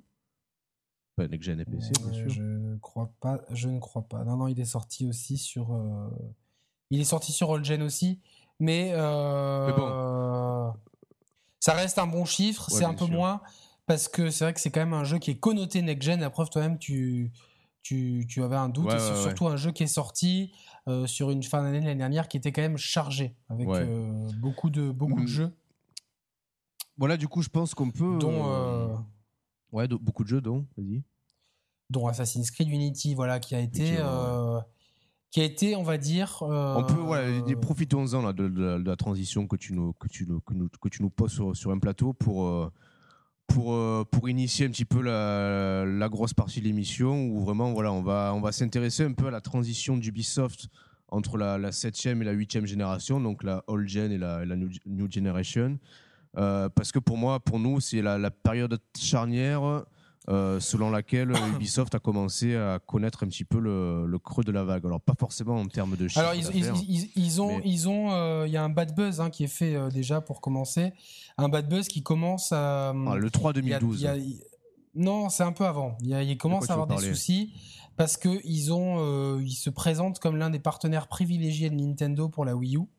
Euh, ils sortent euh, Zombie U en exclusivité, une, une exclue qui va même bénéficier d'une vente en pack, ce qui est rare pour un jeu Nintendo, pour une console Nintendo à sa sortie. Ils sortent Assassin's Creed 3 dessus euh, et ils leur promettent une exclue géniale qui est le nouveau Rayman, le Rayman Legends. qui fait suite à Rayman Origins, mhm. mais qui propose enfin qui qui, ouais, qui met en avant qui confirmer l'essai qui et qui met en avant surtout voilà une, une, une très belle euh, euh, implication du gamepad dans le jeu ça c'est ça c'est valable aussi bien pour euh, Rayman Legends que pour Zombie U on retrouve dans, cette, dans ce côté-là un peu l'Ubisoft de la génération précédente, c'est-à-dire l'Ubisoft inspiré, qui sait tirer parti du support sur lequel ils développent leur jeu. Et c'est euh, à ce moment-là, on se dit, c'est franchement, c'est bien. Ils sont encore sur la lignée de la génération précédente. Ça va. Non, mais surtout Nintendo s'appuie sur eux pour Ouais. euh, pour euh, pour étoffer le les catalogue de jeux. ouais. voilà, c'est vrai qu'ils y vont. Tu vois, il y, a le- il y a un Call of Duty, il y a un FIFA, mais on sent quand même que c'est Ubisoft les gens Ouais, les plus bien impliqués. sûr. Et euh, Ils sortent aussi un Just du- Dance sur Wii U hein, pour le- pour l'occasion. Oui, bon, ça c'est vrai. Et en fait, ils vont faire machine arrière brutalement. Enfin, en se rendant compte que la Wii U a un démarrage calamiteux, ils se rendent compte euh, que c'est. Enfin, ils essayent de, euh, de, de la mettre à l'envers à Nintendo en repoussant la sortie de Rayman et en, en la rendant Euh, euh, multi-support, ouais. Alors que ça. Et c'est un vrai coup de poignard dans le dos de Nintendo parce que Nintendo, euh, c'était une des exclus les plus attendues. euh, et que finalement, qui ne sera pas une exclue Alors en fait, et qui ouais, pour moi, c'est euh, aussi bien un coup de poignard dans le dos de Nintendo que dans le dos des joueurs en fait. des joueurs qui attendaient le jeu, ça en bien fait. sûr. C'est ça en fait parce que voilà, le- tout le jeu a été marketé et a été mis en avant par et pour cette version Wii U. Euh, on se rappelle de s'il devait sortir fin février 2004-2013, euh, deux semaines à- deux semaines avant, ils annoncent non le jeu le jeu est repoussé comme tu l'as dit et il sera multi-support. Et c'est alors c'est aussi un coup de poignard, je pense, euh, pour aussi l'équipe d'Ubisoft Montpellier, l'équipe de, de Michel Ancel. Parce que ce sont, ce sont eux qui ont développé ce Rayman Legends. Et eux, ils n'étaient pas au courant. Eh de non, ils l'ont- Enfin, appris. On leur a mis le couteau sous la gorge. Voilà, c'est ça, ils l'ont appris quasiment euh, limite en même temps que nous, tu vois. Et ça a été, euh, d'a- d'a- d'après les échos qu'on a pu avoir, ça a été aussi euh, assez mal perçu par, pour, par, par eux, parce qu'on on sait que dans le développement d'un jeu, les, les dernières semaines, c'est un rush. un rush capital où les, les mecs ils bossent voilà ils bossent sans, sans, sans compter les heures ils donnent tout ce qu'ils ont pour pour fignoler et pour optimiser le jeu euh, jusqu'à la fin. Les mecs, voilà, ils venaient de mettre le, coup de cravache et on leur dit non, les gars, désolé, vous allez encore bosser pendant six mois et en plus, euh, voilà, vous allez devoir euh, porter le jeu sur les autres supports. Ça a, Ouais, été, ça a, mais été, ça, un a peu, été- ça a été un peu mal Du coup, perçu. ça, leur a fait une mauvaise Ouais, presse. carrément, et, euh, carrément, carrément. Au même, au, Euh. donc le 3 de la, de la- c'est de la, tout ça, c'est en quelle année? C'est en 2013, hein Euh, ça, on est là, on est en Non, c'est en février. 2012. Parce que février- la Wii U, elle sort fin 2012, d'accord? Ah ben donc, c'est en février 2013. D'accord. Et Watch Dogs, il a été Et C'est pour ça que je voulais te parler de l'E3 2012 avant. C'était à l'E3 2012, Watch Dogs. Ok, bah, pour moi, c'était. euh, ok. Non, non, non, c'était avant. 2013. Non, mais bon, on peut, les, Donc, on peut les E3 mettre- 2000. on peut les regrouper ensemble, ces deux événements-là. Voilà, donc vas-y. le, tro- le 3 2012, euh, à la fin de l'E3, ils disaient tiens, on va vous présenter un nouveau jeu. Et là, c'est la claque euh, monumentale. C'est la première IP, présentation de ouais. Watch Dogs, nouvelle IP. Là, on se- à ce moment-là, on se dit putain, Ubisoft, chaque année, en fait, c'est eux qui, qui veulent le show. Ouais, ouais, ouais.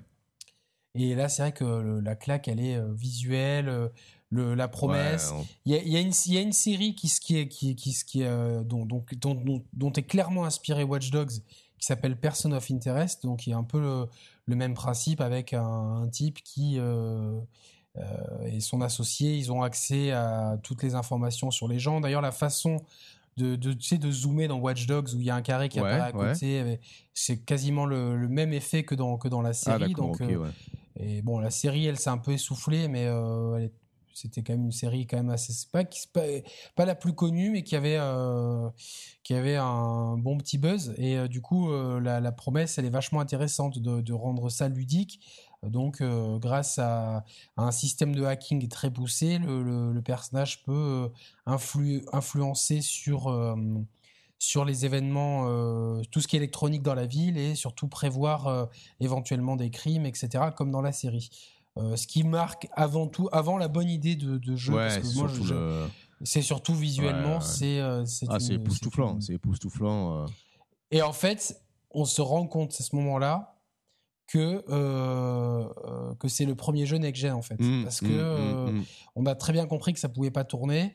Et je pense, il me semble, alors mes souvenirs sont un peu confus, mais il me semble qu'ils disent ça sortira sur console PlayStation et console Xbox, sans préciser PlayStation 3 et, Xbox 360. ça, Enfin, tu vois. il y, a- il y a Euh, un coup comme ça où on se dit tiens, euh, enfin, Oui, mais bon, en plus, à, semble hein, à- cette époque-là, euh, on n'avait pas, euh, on connaissait pas encore la Xbox One ni la PS4, donc ils, euh, euh, c'était avant que, avant que, les next gen soient présentés par euh, et par les Sony, next gen seront présentés quelques mois plus tard. euh, par Sony en février, février. février le, 2013. le même, le même mois où, où Ubisoft la met à, à l'envers. à, à- Nintendo, ouais.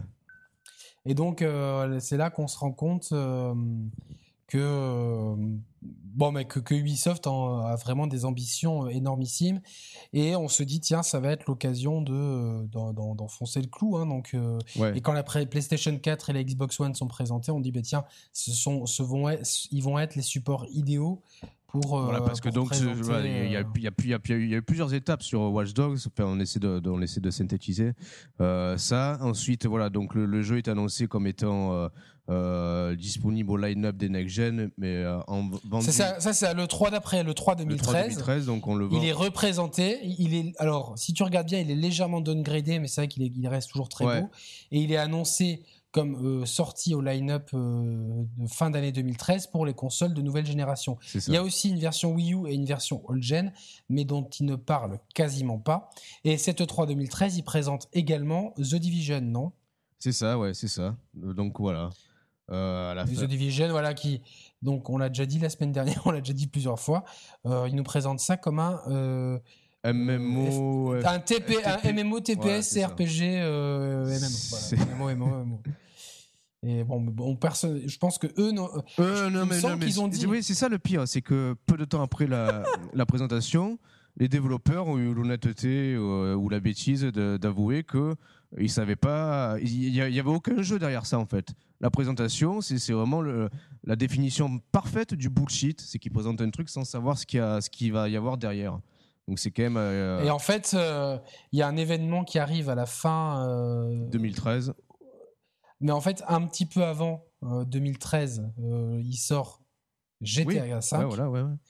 Et euh, d'ailleurs, sur Twitter, le compte officiel de. Watch Dogs d'Ubisoft troll Ouais, ça. allègrement Rockstar. euh, GTA 5, GTA 5 Mm. et Rockstar. Euh, Qu'est-ce que tu te rappelles ce qu'ils leur disent? Ils avaient dit, euh, voilà, euh, en gros, GTA 5 sortait en septembre, donc Watch Dogs devait sortir en octobre, en novembre, pardon.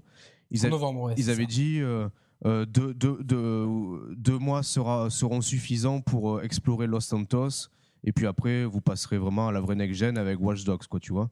C'était en gros, ils avaient dit, voilà, vous pouvez jouer pendant deux mois à GTA 5, sous-entendu, le- juste le temps que Watch Dogs sorte, et puis après, vous, voilà, vous basculez tous Ouais, sur vous Watch passez à autre chose et tout. Et en fait, GTA 5, euh, ouais.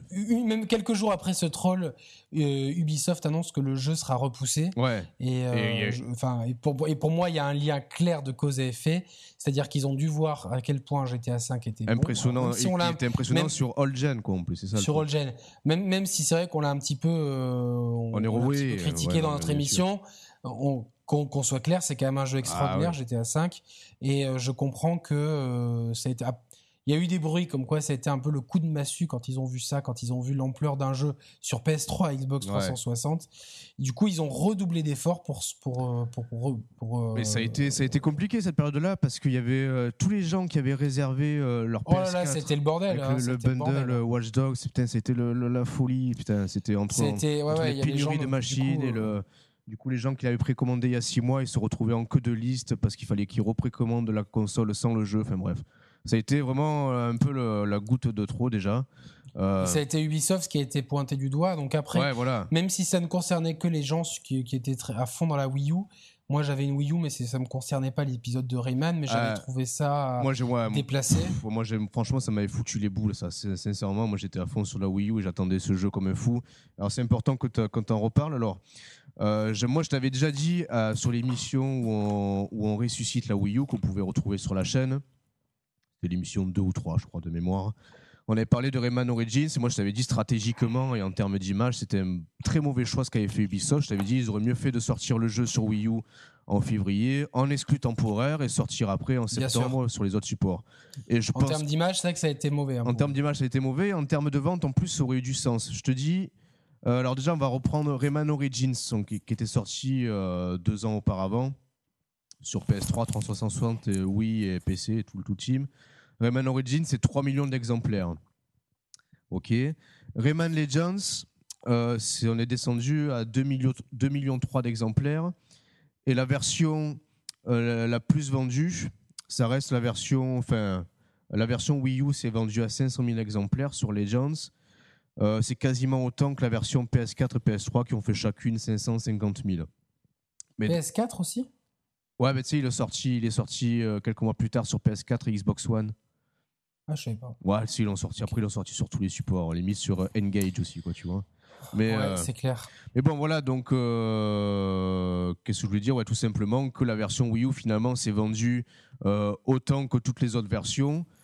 Euh, et que je pense que s'il avait sorti en février, ça aurait, enfin, ça aurait eu le même résultat, voire euh, tout en ayant Oui, non, non, tu vois, clair. c'était- et c'était Tout en gardant. une euh, bonne image, quoi, tu vois. ouais, l'image de quelqu'un d'honnête, parce que là, ça- Leur calcul, même si il était bon, il était mauvais leur calcul au final, quoi, tu vois. Ouais, et même si, si même si euh, tu vois, euh, euh, là, t'as l'image d'une société qui a planté Nintendo, tu vois. Ouais, ouais, C'est ouais. surtout et ça, Les, et les joueurs, les une- joueurs, au passage.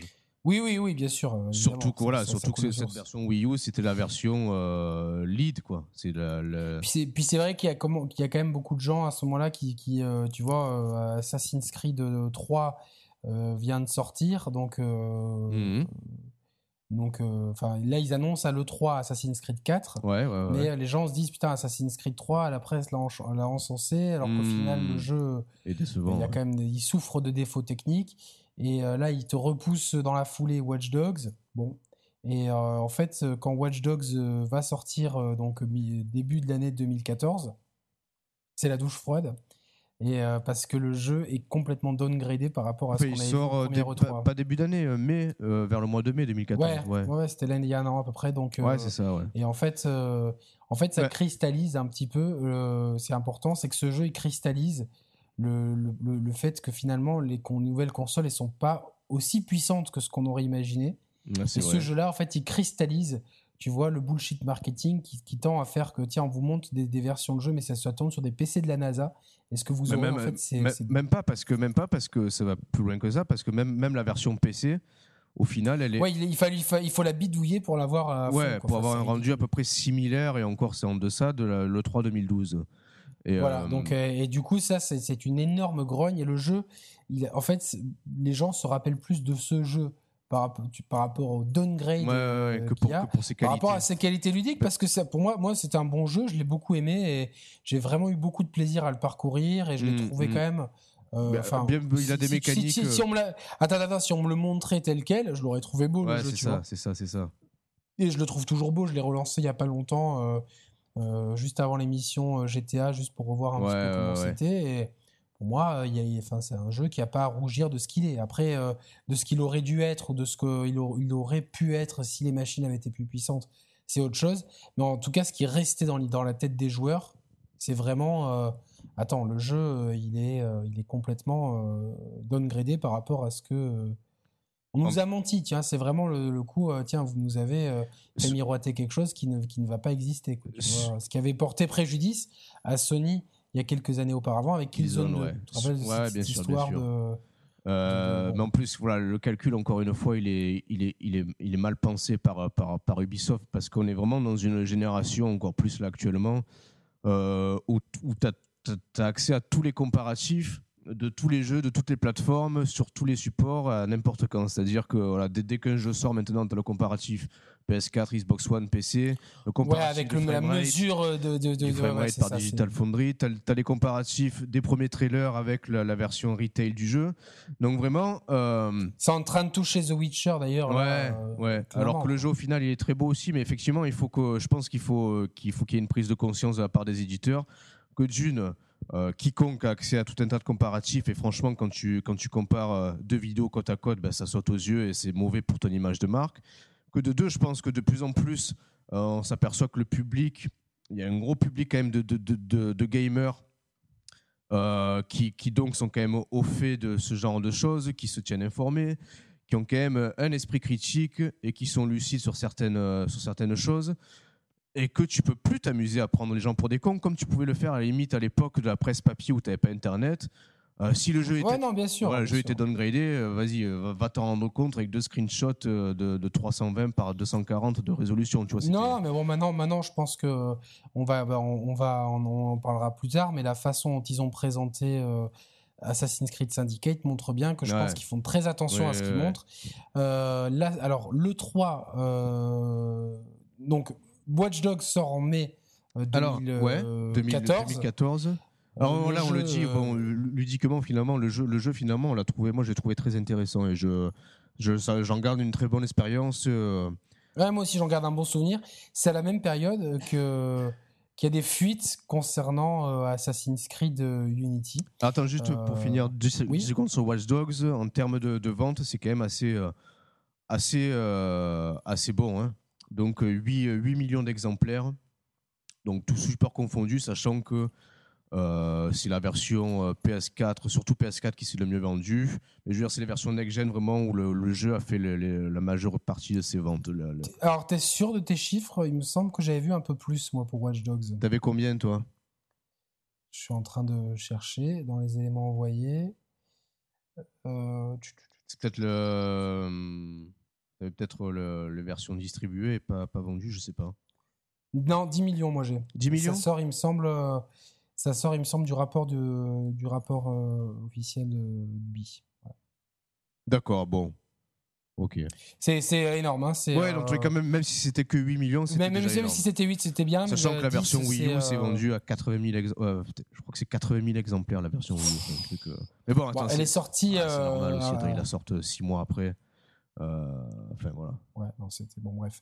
Tu n'as pas la part de- des next-gen par rapport Euh, au c'était gen, alors de, de tête, je crois que c'était enfin, sur mes sur mes 8 millions à moi, il y avait 3 millions, je crois, de PS4, 3 millions, 3 millions et demi de PS4, 1 million, 1 million et demi de Xbox One. Donc en gros, ouais, c'était euh, entre 5 et 6 millions de versions next-gen et le reste de, de versions old-gen et Euh, PC. Il y a PC aussi, il faut pas. Ah mais ouais, PC, ouais, ouais, ouais, PC, mais c'est. euh, Alors je- je- sur PC, c'est compliqué les chiffres de vente. Je je sais jamais si les chiffres euh, des maths sont comptabilisés ou s'ils prennent en vente que les ventes euh, physiques. Auquel cas, c'est. Non, non, moi, dans les, ventes, dans, les ventes, dans les ventes que j'ai, ça, ça prend aussi le dématérialisé. Alors c'est peut-être pour ça que tu es à 10 millions. Moi, c'est peut-être que les ventes Voilà, physiques que j'ai. ouais. en- c'est Parce qu'il y a ça le dans- dans, le, dans le rapport fiscal, il y a aussi la part du dématérialisé. Voilà, bah, c'est peut-être ça la qui, différence qu'il a. euh, ouais. voilà. Euh, donc, euh, donc là, ça nous met en mai 2014. À peu près à la même période, il y a le leak sur Assassin's Creed Unity. En France, c'est Gameblog qui, en fait largement euh, l'écho. Depuis Gameblog, d'ailleurs, sont blacklistés par ouais. Ubisoft. Ils sont, ils sont Euh, Splinter Cell blacklistés, tu vois. Oh là là là là, tu, tu, tu es, euh, Je sais pas ce que tu es dans une forme ex- extraordinaire. Ah tu les as préparés à l'avance Non, non, non, non, là, ça vient de me sortir, là, tu vois. C'est. Ouais, non, bravo, bravo, j'adhère. et du coup, euh, donc il y a ce leak qui, euh, bon, à la limite, c'est des concepts. Enfin, on, on, on apprend qu'il y a Arnaud, on apprend Ouais. que c'est à Paris, mais on voit rien du jeu. Par contre, il y a une première. Alors là, c'est euh, en termes de bullshit, on va très loin. Est-ce que tu te rappelles de cette bande-annonce, tu vois, qui commence dans une Ah. salle de bal? Ouais, ouais, ouais, exactement. Et qu'après, qui, qui prend. Tu, tu vois Arnaud. euh, qui, qui- Attends, attends, parce que je suis, je- je suis encore en train de, de- d'être dégoûté là. Ok, d'accord. Parce que ouais, cette, cette bande-annonce, moi, elle me, fait, euh, elle me fait pleurer du sang tellement que je suis impatient. Ah. Et il y a un truc, il y a, il y a trois mots-clés dans cette bande-annonce euh, qui témoignent d'une... Liberté, égalité, fraternité. Non, c'est... euh, Non, il y a quatre mots, pardon. À la fin du trailer, ils te mettent Next Gen starts here. Et en fait, c'est important, c'est- anodin, mais pas tant que ça. C'est important de, de- de- de- de revenir là-dessus parce que ça te montre qu'Ubisoft est, est quelque part dans une position. Enfin, ils veulent se donner une position de, de- de domination, de- d'une certaine arrogance, si tu veux, de, de confiance en eux. En gros, voilà, ils te, ils te disent par A plus B que le- Ouais, tout ce qui est sorti avant, euh, Voilà, non, c'est- ça vaut rien. Et... Et nous, là, en gros, c'est. alors, alors que juste ça- avant, Ça, reprend, en fait, ça, ça me fait penser à la déclaration de Sony à l'époque qui avait dit à la PS3 la next-gen commencera quand nous l'aurons décidé.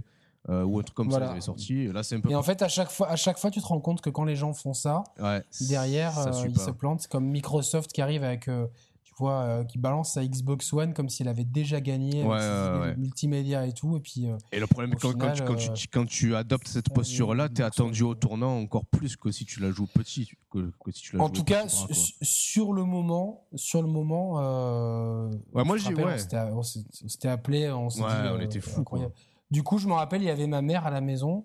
Elle y croyait pas. Elle me dit, mais c'est pas possible, c'est pas un jeu vidéo. Mais du coup, elle avait raison, c'était pas un jeu vidéo, c'était une bande-annonce. Ouais, tu vois, elle était mais lucide. du coup, enfin, ça a été. euh, elle me dit, mais c'est incroyable et tout. Euh, Elle me dit, ah, je me rappelle quand vous jouiez à Batman et Mario là sur la NES. ouais, ça a bien changé. Du coup, on s'est dit, putain, mais moi, je me suis dit, ça va être énormissime et tout. Euh, la- et euh, la, la présentation à l'E3, elle est quand même impressionnante. Outre la claque visuelle, euh, qui est, qui est quand même. Mmh, euh, palpable. Alors, déjà, déjà l'E3 à l'E3, il y avait quand même, quand même les un. Il y avait, c'était quand même. Bien sûr, et Il y avait un- moins impressionnant Voilà, que ouais. dans la. Mais bon, c'était quand même, t'avais une foule grande et dynamique. Surtout, surtout, c'était fluide. Ouais. C'est ça, c'est très important. C'était fluide et t'avais aussi, le, ils avaient quand même des promesses de gameplay, de simplifier le, de, de, de, simplifier certains contrôles, les, les, objectifs en surbrillance sur la carte. D'avoir plusieurs approches, de... retrouver le, système de plusieurs approches d'une mission euh, et d'ouvrir des possibilités en fonction de l'approche que tu as adoptée. Exactement. Là, ça, et là, et là, ça, ça c'était en filiation directe avec Splinter Cell Blacklist, justement, qui te permettait de, euh, d'avoir plusieurs approches différentes et plusieurs gameplays euh, selon euh, ton bon vouloir et les choix que tu faisais. Alors si Splinter Cell Blacklist excellait là-dedans, ou en, termes ludiques, euh, notamment porté par un level design qui était toujours mis au service de, de, justement euh, de, bah, de... non de toutes les approches à la fois tu vois ah c'est vraiment euh, ton level design il te permettait si tu si tu voulais jouer bourrin tu dis bon je vais passer par là si tu voulais être infiltration tiens je vais me mettre enfin, t'avais toujours le choix tu vois moi en, difficulté élevée certaines missions même des missions un peu annexes tu vois c'est les j'avais parlé t'as des missions principales t'as des missions un mmh. peu qui sortent un peu, qui sont pas vraiment dans l'histoire, mais qui sont là.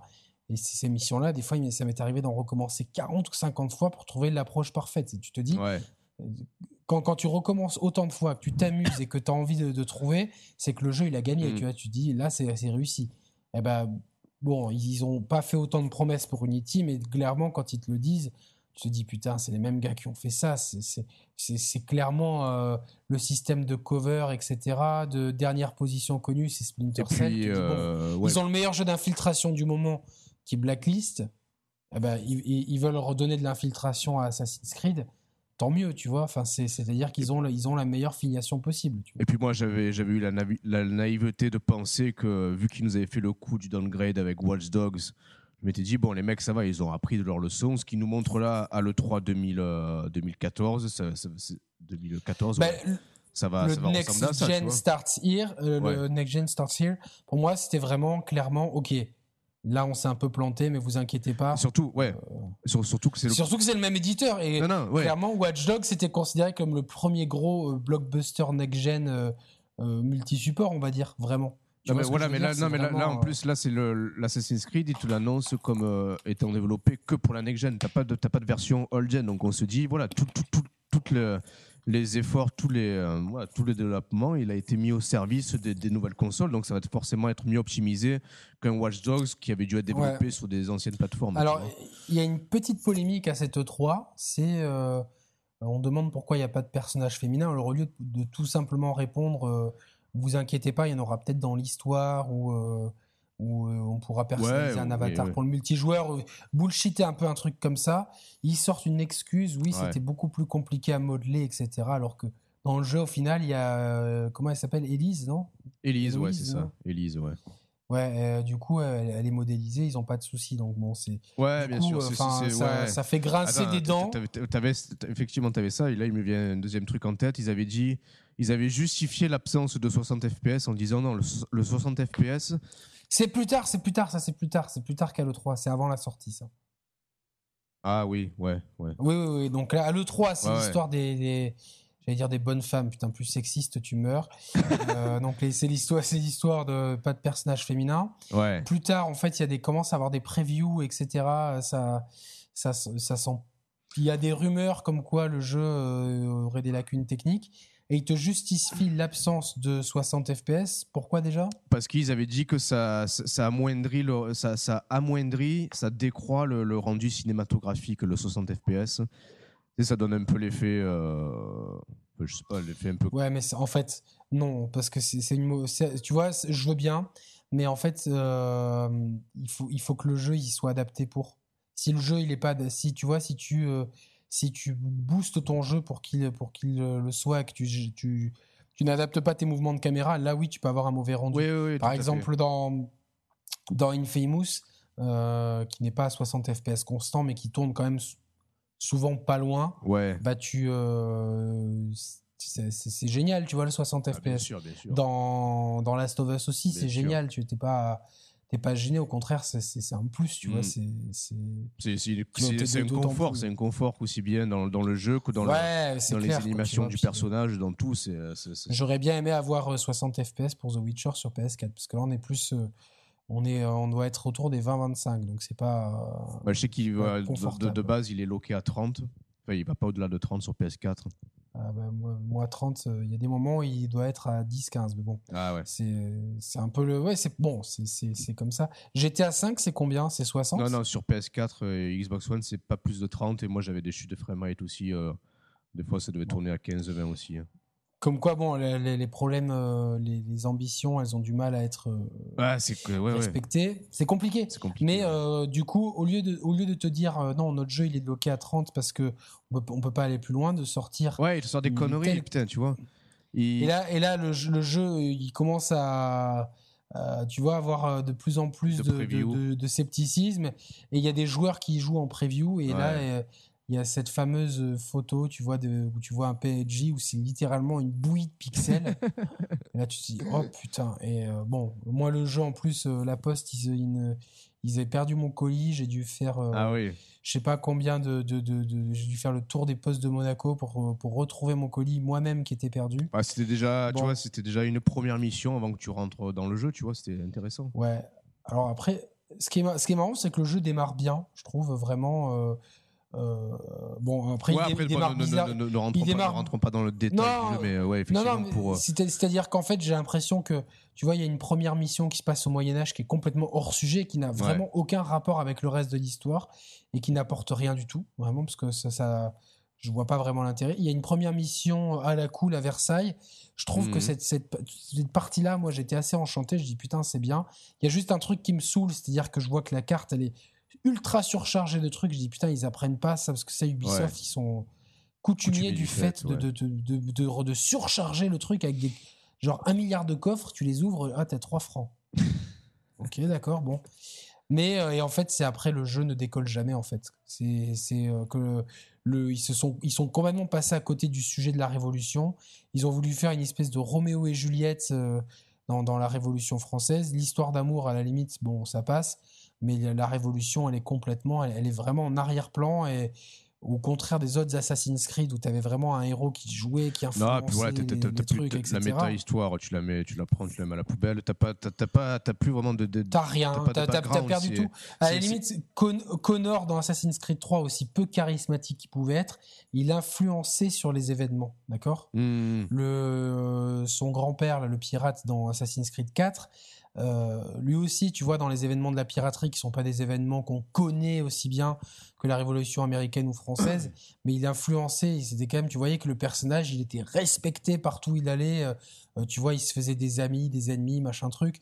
Euh, Ezio, n'en parlons pas, quoi. Lui, c'était le boss de la, ré- de, tu vois, enfin, Ouais, c'était ouais, une ouais. légende à la fin, tu vois, quand même, quand il est un peu plus vieux à Istanbul, le mec, il est connu, tu vois, enfin, il est à l'aise dans son personnage et tout. Là, en voulant, il- on a un peu euh, le même sentiment d'avoir un Ezio jeune, mais en moins bien, et finalement, qu'il n'y a pas de motivation. Ah, il joint les assassins, mais euh, c'est, il te recrute n'importe qui chez les assassins maintenant, tu vois, et puis. euh, et puis elle est- il est ami avec les Templiers, ça pose pas de problème. Puis les Templiers sont pas si méchants. Et puis euh, c'est n'importe quoi. En termes de réalisation, c'est honteux. Alors là, c'est clairement c'est honteux. C'est même pas, il y a pas d'autre mot. Bah, en c'est, que- c'est désagréable. Le jeu, est enfin, moi, il m'a. Il est désagréable, ouais, ça, quoi. c'est pas confortable. fatigant. Les chutes de framerate. chutes de framerate, les animations du personnage qui a tendance à s'accrocher à toute et n'importe quelle aspérité du terrain, du, de l'environnement. euh, Ouais, donc ça, c'est des, défauts de gameplay qui n'arrivent pas à gommer. Ouais, pour moi, c'est ça. Euh, Pour moi, à ce niveau-là, ça, vois, ça une- avance pas. Même des fois, ça. une foule qui est- Il y a trop de gens partout, tu vois. On a l'impression que les gens ne vivent pas chez eux, qui ne Ouais, travaillent mais il y a pas. des gens de partout, dehors. mais en, en contrepartie, c'est pas vivant pour autant. C'est des, c'est des pions. C'est des, voilà, des- pions qui avancent sur des rails et qui, euh, qui lèvent la main au ciel. Tiens, euh, on veut du pain. Et puis toute la journée, pendant 10 jours d'affilée, ils sont là sans bouger. Ouais, non, voilà, non, mais là où dans, là gros, où dans un GTA par exemple, ouais. dans un GTA par exemple, t'as plus l'impression de vie, t'as plus l'impression que les gens ils ont une vie, qui, tu vois, ils discutent, ils rentrent dans les magasins.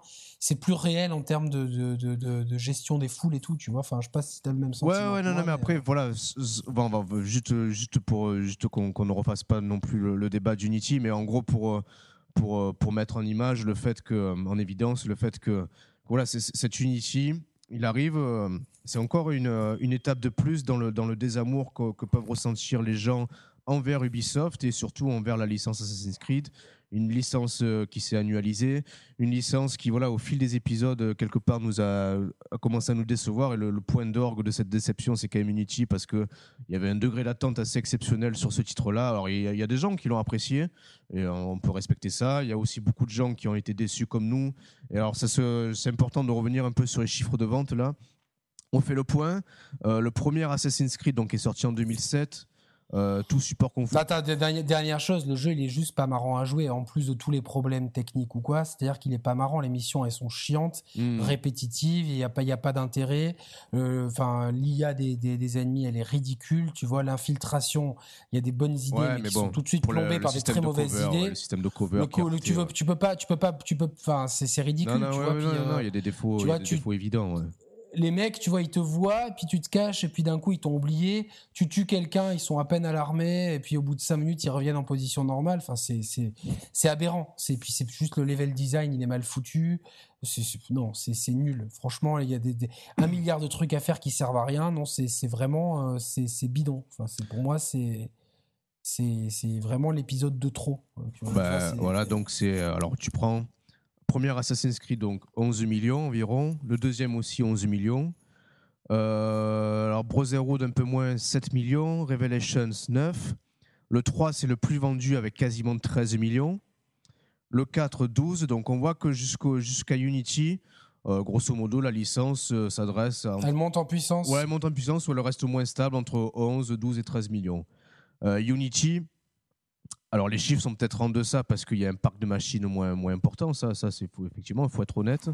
Mais bon, quand même, on tombe, on est passé de 12 millions à 6, enfin 6,2 millions. Et parmi. Moi, je, vais tempérer ces chiffres parce que moi, je sais que Rogue et Unity à eux deux ont fait 11 millions. Eh, ouais, mais alors, il y, a un gros problème là. Il y a un gros problème parce que moi, pour Rogue, alors Rogue il est sorti que sur euh, All Gen et PC, si je dis pas de conneries. Euh, Rogue, il moi, j'ai j'ai même pas 2 millions d'exemplaires pour Rogue. 2 millions pour Rogue, 6,5, 6,2 pour Unity. Euh, ça te fait ouais, 8, 8, 9 millions pour les deux. moi j'ai 11 et ça sort des, ça sort des rapports financiers d'Ubisoft qui viennent de sortir, donc c'est 11 aujourd'hui. Je pense qu'il doit y avoir euh, 3 quarts euh, Unity et un quart euh, Rogue, donc ça doit être à 8-9 millions pour Unity, 8 millions on va dire, 9 millions. 8, allez 8. Ouais, 8, millions. et 3 pour euh, Rogue, on va dire, à la louche.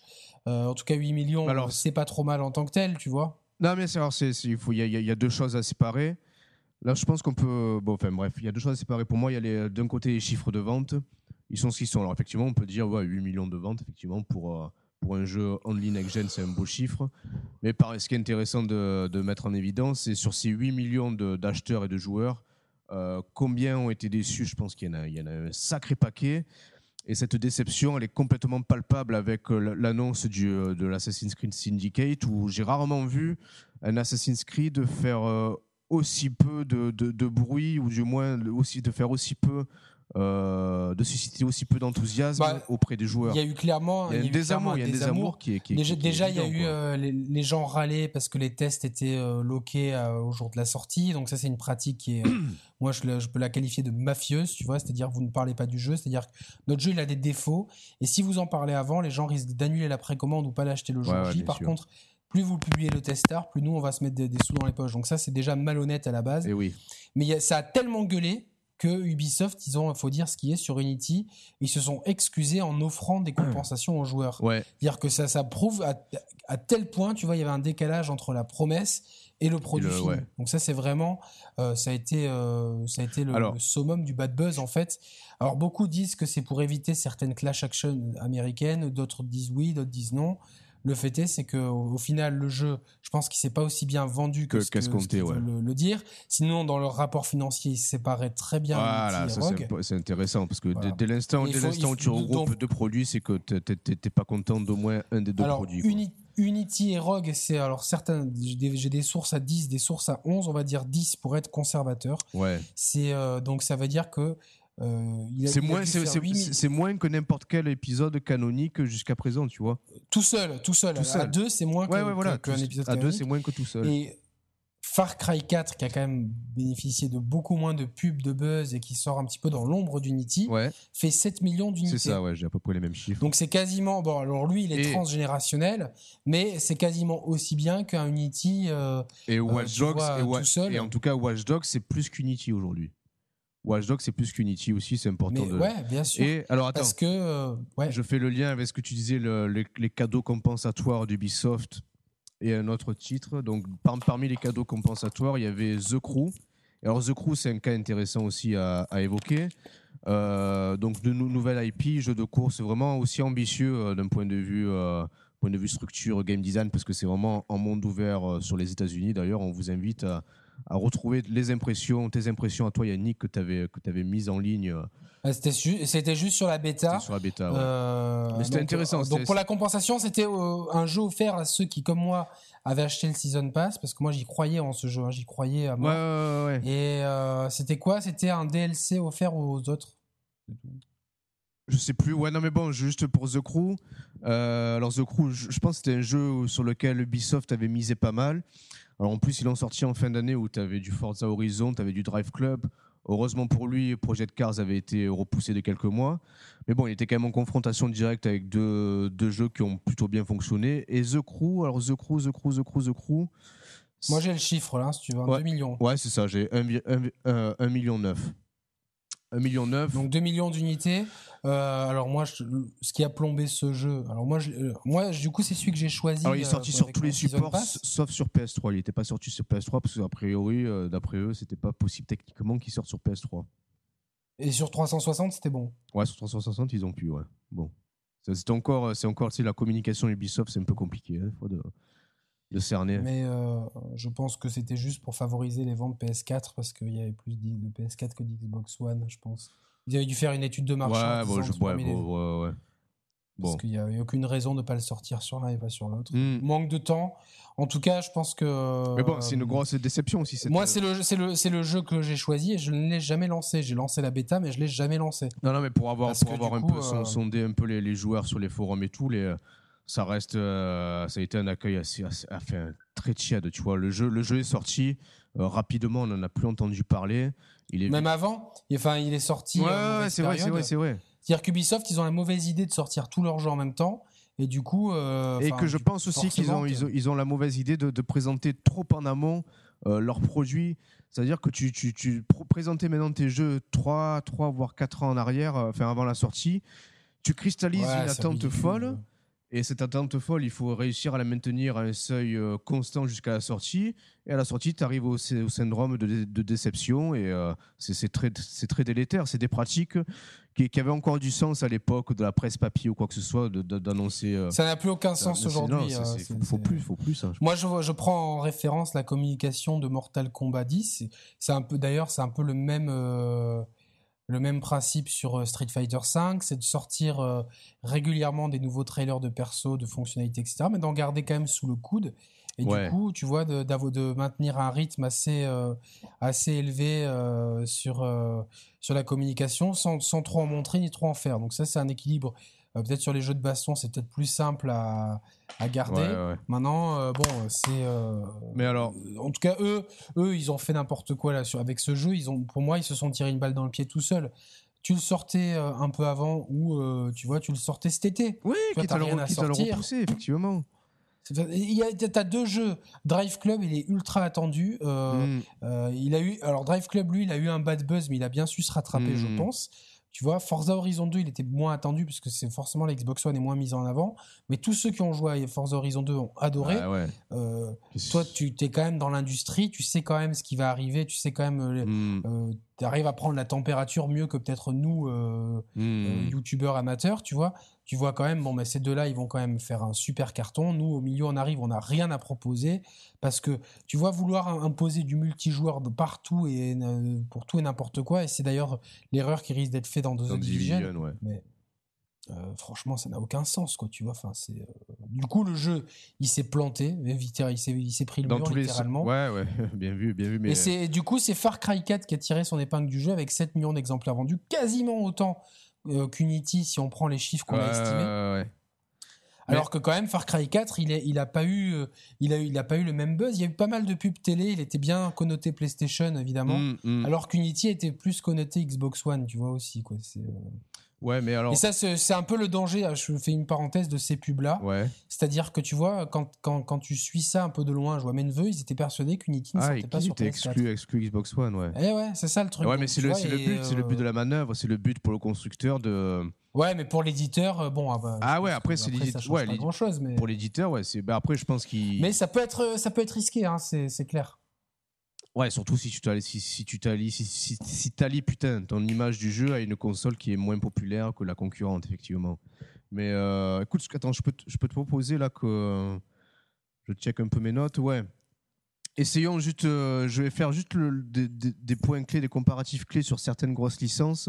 Attends, attends, ne quitte pas. Je dis à ma femme qu'elle peut faire du bruit, que on peut avoir du bruit de fond, c'est pas grave, c'est la fête aujourd'hui. Voilà, donc c'est bon, parce que se demander si j'ai bientôt fini, comme on n'a pas, on n'a pas bientôt fini. Ah, tu crois qu'on n'a pas bientôt peux- fini Je pense qu'on va. hum, Parce que attends, là, on est, on regarde, on à une heure et demie d'émission. Est-ce qu'on peut glisser sur la dernière- partie ou on. Oui, voilà, c'est ça, c'est la. Voilà, mais alors juste. Donc, bon, globalement, le- leurs chiffres de vente cette année, ils sont quand même bons. Non, non, mais alors, non, mais- 2014. alors oui, mais ouais, moi j'ai une autre vision du, du truc pour faire la transition vers la dernière partie. En termes de chiffres de vente, je vais prendre les grosses, leurs grosses licences. Assassin's Creed, je vais faire le parallèle toujours entre le premier épisode de la licence et le dernier épisode sorti à ce jour. Assassin's Creed, on est passé de 11 millions au premier épisode à alors, entre 6 et 8 pour Unity. Donc il y a quand même une, une baisse assez significative. Euh, Far Cry, bon, Far Cry, c'est le contre-exemple. Il est plutôt dans une phase ascendante. Just Dance. Just Dance, tu passes de 8 millions pour le premier épisode. Tu es monté jusqu'à 12 millions au, au pic de sa forme. Et tu redescends en 2015 à 3 millions pour Just Dance. 4, moi j'ai. Ok, bon, allez. Je te- 3,5. 3,5 pour Just Dance. Ah, moi ça vient du rapport euh, officiel, donc. euh, Ok, ok, bon, t'as raison. Bon, tenons- te- te- te- Tenons-nous-en au rapport officiel. euh, co- comme dirait Caris, les hommes montent, mais pas les chiffres. J'aime bien Caris en plus, il écrit bien, je trouve. Bref. ouais, bref. Euh, alors Rayman, Rayman. Rayman, c'est une licence qui, même si ça a été une mascotte pour Ubisoft, c'est une licence qui, en termes de vente, ça pèse quasiment rien. Euh, voilà, les premiers épisodes sur PlayStation, c'était 3 millions. Après, les deux suivants, ils ont quasiment rien fait. Origins et Legends, ça tourne entre 2 et 3 millions chacun. Ça reste assez, euh, assez mesuré, assez modeste. Splinter Cell, pareil, le dernier Blacklist, il s'est vendu à 2, 2 millions, même pas et demi. Alors que le premier, on était plus proche des 6 Non, mais en millions. fait, c'est-à-dire que En là. fait, euh, ce, là ce que je veux, ouais, ce que je veux dire, c'est Euh, qu'ils ont finalement leur licence phare, elle diminue, et qu'à côté de ça, leur licence euh, de seconde zone, ben, elle pèse beaucoup moins lourd dans la, dans, dans- dans la balance, à l'image de Rainbow Six.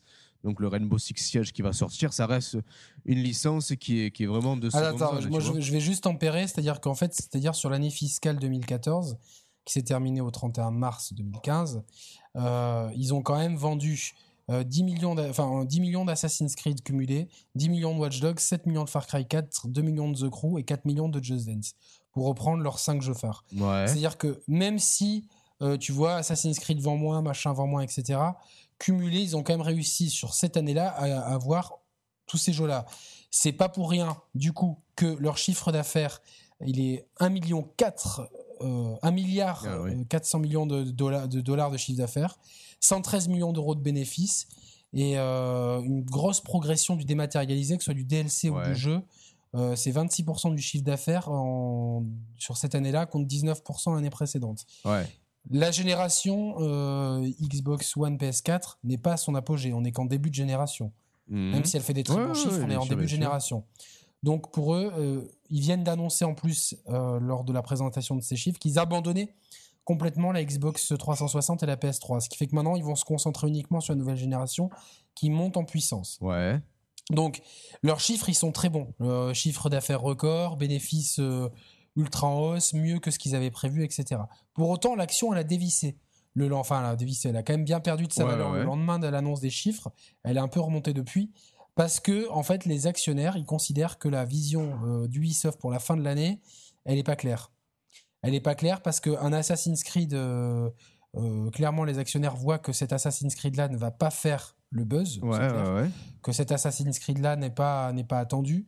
je pense que si les actionnaires se rendent compte que The Division pour l'instant n'a pas de promesse, il n'y a, y a, rien derrière, enfin, c'est, c'est encore du hmm. vent. Personne ne peut dire comment le jeu se joue, quelles sont ses mécaniques, hmm. etc.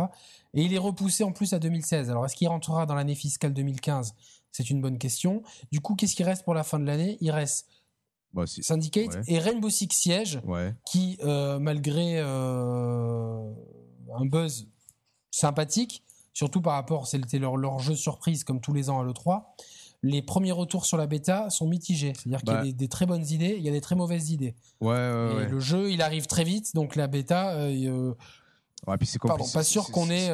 C'est compliqué. Alors même si même si putain, même si ça joue pas non plus sur le même terrain qu'un Call of Duty ou qu'un Battlefield, il va quand même arriver un peu en à la fin de l'année. Black Ops 3. Tu te, tu te, Black Ops 3 et Star Wars Battlefront, hein, qui va être quand même très attendu et qui va bénéficier malgré les quelques mauvais bad buzz qui commencent sur le jeu, sur le nombre de niveaux et de persos. T'as quand même le, prochain Star Wars qui s'annonce mm. absolument dantesque et épique. Euh, tout le monde va aller le voir et, et, le jeu, la communication du jeu va être liée à la communication du film. Ouais. Donc c'est à dire que Ubi, euh, EA ils vont vendre des palettes entières mm. de Battlefront. Ça c'est sûr. Call of Duty, même si c'est en, en, déclin, ils vont vendre des palettes entières de, de leurs trucs. Euh, bon, ben Rainbow Six Siege, l'avantage c'est qu'il y, a quand même pas beaucoup de, il y a quand même tellement de reports qu'à la fin de l'année, euh, ils auront euh, une visibilité. Il y a que Halo, il y a que Halo, mais bon, c'est une exclue, c'est très américain, donc ils, peuvent tirer leur épingle du jeu. Mais en, étant optimiste, en étant optimiste, ils vont vendre autant que de Far Cry 4, 7 millions. Oh, non, non, non Et... quoi. Tu prends historiquement Rainbow Six, ça tourne entre 2, 2, 3, 3, 4 millions grand maxi, tu vois. Euh, si, déjà ça fait 4 millions, je pense que c'est le. Ouais, non, non, mais attends, attends, attends, c'est d'une autre époque. C'est quasiment une autre licence, tu vois. C'est, pas, pour moi, c'est pas, c'est, tu vois, il y a beaucoup de gens qui ont jamais fait de Rainbow Six qui vont peut-être être attirés par celui-là. Ils vont sûrement miser sur un bon solo. Je pense que justement, ah, on va voir, on va voir. Je, moi, je mise, si j'étais actionnaire, je je ne euh, je serais pas forcément super euh, optimiste pour les chiffres de. Bah, c'est pour, ça que c'est pour ça que l'action, c'est pour ça que l'action a, chuté. c'est parce que tu vois, malgré les bons chiffres sur 2015, qui sont quand même des chiffres. Euh, tu vois, tu te rends compte qu'il y a quand même beaucoup d'argent gagné grâce au 26% grâce au contenu dématérialisé, qu'il y a quand même énormément de microtransactions pour tout et n'importe quoi. Alors, euh, euh, est-ce que ça leur rapporte autant et tout? Non, non, surtout qu'en parallèle par rapport à la génération précédente, tu n'as plus, le, plus le matelas de sécurité que constituaient les jeux grand public et casual. Comme là, je te dis, Just Dance, c'est. Euh, ça va devenir inexistant. Bah, Just Dance, ça, ça, baisse. Lapin Crétin, ça n'existe plus. Et Assassin's Creed, là, le, le prochain, l'annonce qui a été faite, c'est en, en toute modestie. Et du coup, tu as l'impression d'avoir un skin Londres sur, sur, Unity. Et après, des, nouveautés de gameplay, euh, des combats plus dynamiques. Mais bon, euh, tu, regardes deux jours après, ils te balance une vidéo de Batman Arkham euh, Knight, t'as envie de chialer sur, sur Syndicate parce que c'est quand même des années-lumière alors que ça alors après, Il y, a quelque chose à souligner. Ils ont, alors si je dis pas de conneries, il me semble qu'ils ont annoncé qu'il y aurait un autre triple A attendu qui n'était pas encore annoncé, qu'ils allaient présenter à l'E3. Ils vont le présenter, ça va être Watch Dogs 2, mais qui va sortir. Mais s'il sort pas à la fin de l'année, ils, balancent. Enfin, ou alors ça serait inédit dans leur, dans leur communication d'annoncer un jeu eh ben, six, mois, mois de sa sortie. Pourtant, la fenêtre, elle serait bonne, hein, parce que la fin de l'année, il y a quand même un boulevard sur, ce genre de jeu. Watch Dogs est sorti quand on a dit en mai 2014. Euh, là, ça ferait ouais, un an et demi après. Ça peut, ça peut se tenir, parce que, attends, rappelle-toi que, dès que Watch Dogs est sorti, premier du nom, ils ont dit, et ça a du sens, que euh, maintenant que le, moteur, le moteur était finalisé, les, mécaniques de jeu aussi. Euh, ils avaient dit d'entrée que le deuxième épisode, il arriverait euh, très très vite. Mais alors, ce qu'ils ont dit pour les actionnaires, c'est ce que c'est. Moi, il me semble qu'ils ont dit qu'il y avait un triple A qui allait être annoncé, mais je ne sais pas si c'est pour une sortie en 2015. Si? Ah, ah, ça, non, ça, ça, je sais pas non plus. Non, non, ça, ça je sais pas. Non, non, mais moi, je, moi, je pas, ouais, à, court mais terme. Ça pourrait, ça pourrait. ouais, mais, ouais, mais, sortir en fin 2015. Hein. Il, il, peut, mais là, là aujourd'hui, je suis actionnaire. Je dis bon, mais il y a des très bons chiffres sur cette année, tant mieux. Mais, mais l'année prochaine, on va se prendre une rousse parce que, comme tu dis, il n'y a plus de lapin crétin. Euh, Mm. Just Dance, ça se vend et à la fin de l'année, il sort quoi? Rainbow Six Siege qui va aller, ça va être 5 à 7 millions et Ouais, t'es optimiste. globalement, Syndicate, il va, il va moins se vendre qu'Unity, donc ça va être 7 millions, donc ça va être 14 millions de jeux. L'année dernière, on était à une quarantaine de millions, donc c'est- effrayant quand même, quoi, tu vois. Enfin, c'est, euh, Ouais, non, non, effectivement. Alors après, il y a aussi une autre annonce euh, faite par Ubisoft, un peu plus à moyen terme. Euh, ils, ont, ils ont annoncé vouloir vraiment mettre l'accent. Enfin, mettre l'accent, ça ne veut pas dire qu'ils vont faire exclusivement que de ça, mais en tout cas, ils se positionnent très clairement sur le, sur le développement de jeux adaptés à la réalité virtuelle. Et quels que soient les supports, que ce soit Oculus Rift, euh, le ouais, casque mais ça, ça n'arrivera pas. le casque de Morpheus. Non, non, mais, non, mais ce que je veux dire par là, c'est pour, euh, pour, euh, pour appuyer un petit peu une vision à moyen long terme. Euh, C'est-à-dire qu'au même titre qu'on le sait, Ubisoft, il y a quand même quelque chose qu'on peut pas leur, leur, leur reprocher, leur enlever. C'est que quand non, ce qu'ils sont toujours là quand, Voilà, quand il y a une nouvelle machine qui balance le sort. Motion Plus Voilà. ou quoi, ils sont là. Là où le, le gamepad, ils étaient là à la sortie de la Wii U, c'est ça. que Zombie U, ils sont là, etc. C'est clair. Maintenant, moi, en termes en termes ludiques, moi, tu vois, la réalité virtuelle, les casques ou quoi, c'est pour moi, c'est- pas tout de suite. Tu vois, je veux savoir à la fin de l'année à quoi je vais Eh, jouer. je vais jouer à Assassin's assez- Creed, assez- 15e Assassin's Creed. Non, non, bien sûr, mais bon, c'est assez surprenant. Je trouve que Sony a de nouveau dit que euh, Morpheus allait sortir d'ici euh, d'ici un an, là, d'ici mi-2016, il sera sorti. Ouais, bon, moi, je te dis. Enfin, moi, ça me paraît prématuré, mais après, si les mecs qui. euh, tu vois, c'est encore une fois, ça va être, tu vois, c'est des technologies qui vont arriver prématurément. C'est comme les capteurs de mouvement. Finalement, Kinect, il en restera que dalle. Project Move, il en reste que dalle. Et la Wiimote, il n'y en aura plus la prochaine génération. Donc, le, les- les- le, le- le motion gaming, c'est mort. C'est clair et net, tu vois. Ouais, ouais, Et là, ouais. les cases de, les cases de réalité virtuelle, qu'est-ce que Facebook va, comment Facebook va gérer? C'est pour jouer à Farmville en 3D Bon, je sais pas trop quoi. Tu vois, franchement, euh, moi, je, on va, j'ai pas envie de rentrer sur ce terrain-là parce qu'Ubisoft ils disent ce qu'ils veulent.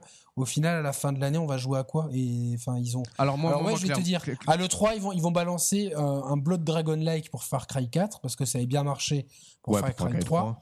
Ils vont annoncer Watch Dogs 2, ils vont mettre l'accent sur Syndicate et sur Rainbow Six Siege. Ils vont balancer un nouveau jeu, à mon avis, de danse, etc. Peut-être un jeu musical, tu vois, ça c'est clair et net, quoi, tu vois. Mais euh, il y a- Oui, non, après, moi, c'est, moi, euh, moi, effectivement, moi. ils vont, ils vont, ils vont nous. Enfin, on va peut-être comprendre à quoi sert The Division, mais derrière, ils vont sûrement annoncer encore un truc euh, pour 2017, un truc comme ça. Moi, je vais te dire, tu sais ce qui serait malin de la part d'Ubisoft? Ouais, vas-y. Alors, c'est couillu, hein, mais ça serait de racheter PES, voilà, directement. Ah, C'est, c'est marrant que tu dis ça parce que pendant, euh, au début de l'émission, là, je me disais, je me faisais la réflexion qu'ils n'ont pas de, de vrais jeux de sport dans leur catalogue. Ils n'avaient pas, non, ils avaient pas balancé un jeu avec Steven Gerrard il y a 3-4 ans, un truc qui a fait un Ah ouais? Ah non, je sais. Ah, putain, ça me dit rien du il tout. me semble qu'ils ils ont essayé, mais étant un, un- un éditeur occidental tu Ouais, vois, bien sûr. et français de surcroît, je te dis, bon, mais là, Konami, ils ont envie d'arrêter Ah, le jeu. Enfin, ouais, tu ouais, vois, ça a du euh, sens, ça a du sens là, ouais, Tu effectivement. vois, tu, tu, tu, Avec tu, la et conjoncture tu, tu mets un vrai, un, vrai, un vrai concurrent à FIFA, tu vois, et tu te positionnes sur un créneau. Parce que globalement, en monde ouvert, ils y sont. Sur les FPS, ils y sont. Le dernier bastion de, de, de vente stratosphérique qui reste, c'est le jeu de foot. Il y a un- clairement un gâteau à prendre, là, tu vois. C'est non, Les PES, ils ont pas- malin. Les, c'est Ja- malin. les Japonais, ils ont plus les épaules pour ça. Ils sont, Putain. tu vois, ils ont beau faire ce qu'ils veulent, mais euh, ça, ser- ça serait pour moi intelligent de se dire bon bah, euh, tu sais quoi, avec tout l'argent qu'on a, etc., de racheter, euh, de racheter, de racheter le Fox Engine et euh, parce que Konami, ils vont en faire quoi? Non, non, je sais. Enfin, tu vois, ils arrêtent le jeu vidéo, euh, ils font que du mobile, donc. euh, Non, les, ouais, les mythes, les mythes. Alors, c'est peut-être c'est c'est marrant que tu parles de Konami, parce que du coup, en parlant de Konami, je refais le lien avec ce que je voulais dire euh, là en fin d'émission tout à l'heure. Ah bah, les grands esprits se rencontrent. Voilà, hein, donc j'avais failli oublier, tu me remets la puce à l'oreille. Voilà, ce que je voulais souligner, c'est que on peut faire un deuxième parallèle entre Konami et Ubisoft. On a vu que Konami, euh, voilà, ils sont en relation très conflictuelle avec Hideo Kojima, et il me semble avoir entendu dire que, que Konami avait voulu se séparer un peu de Kojima parce qu'il occupait peut-être une place euh, trop importante dans l'image de Konami.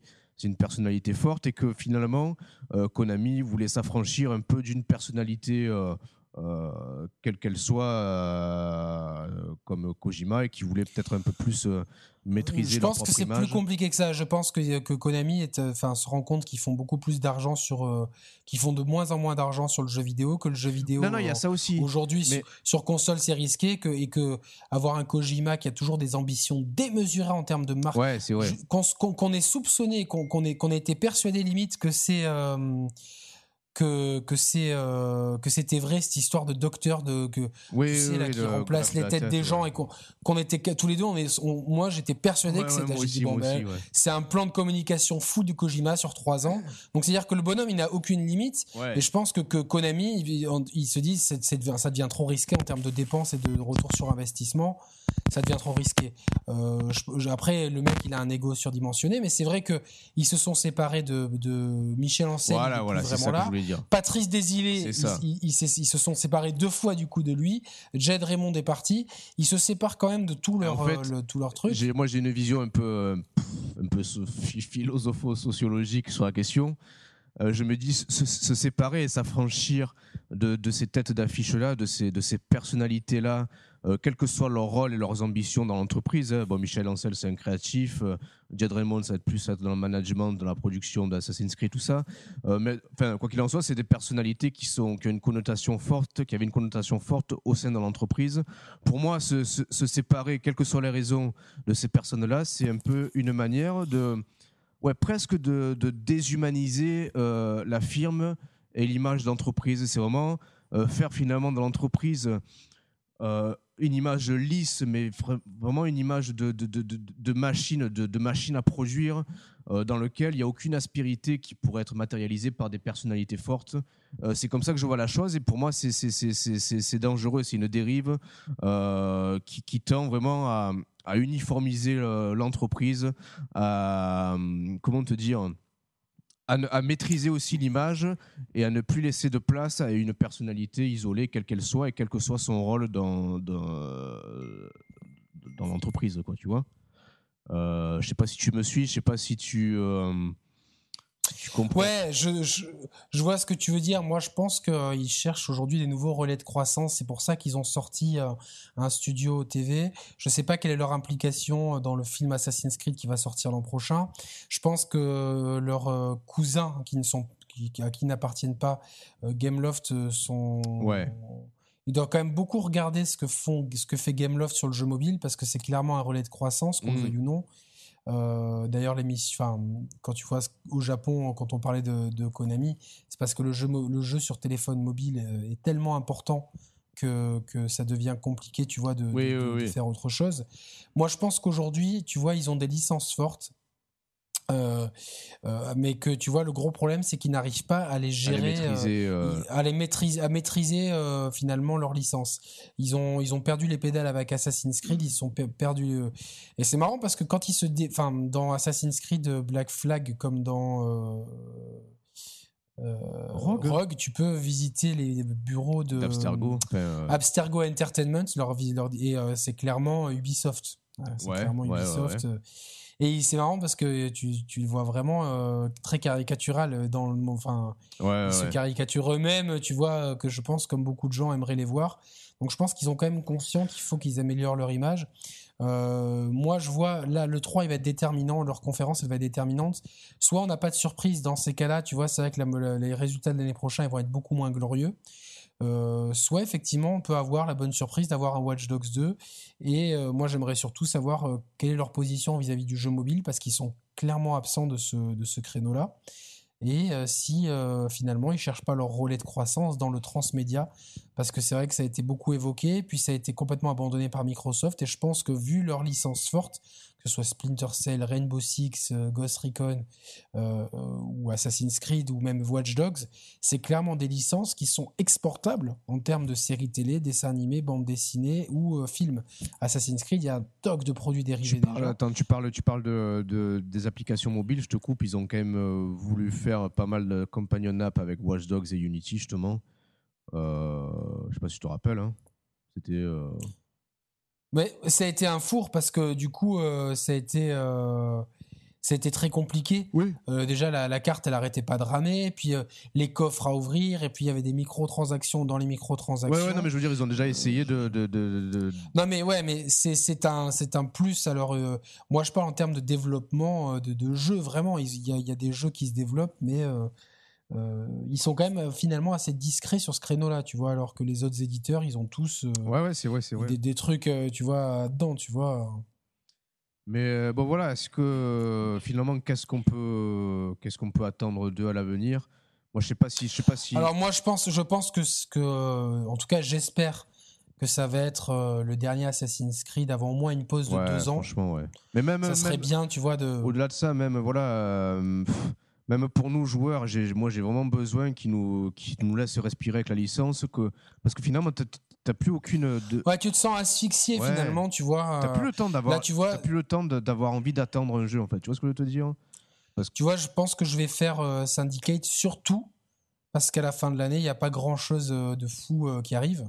Et Ouais. du coup, euh, je me dis, bon, bah, je vais faire ça. euh, tu vois, au même titre que je fais les Call of, euh, c'est presque, tu vois, machinalement, euh, allez, je vais. Mais tu, tu vois, avant un Assassin's Creed, euh, je- tu vois, c'était vraiment des, des, en prévision des heures et des heures de jeu Ouais, ouais, ouais. la découverte, tu vois, la plongée dans une histoire qui, qui se lit sur plusieurs timelines, etc.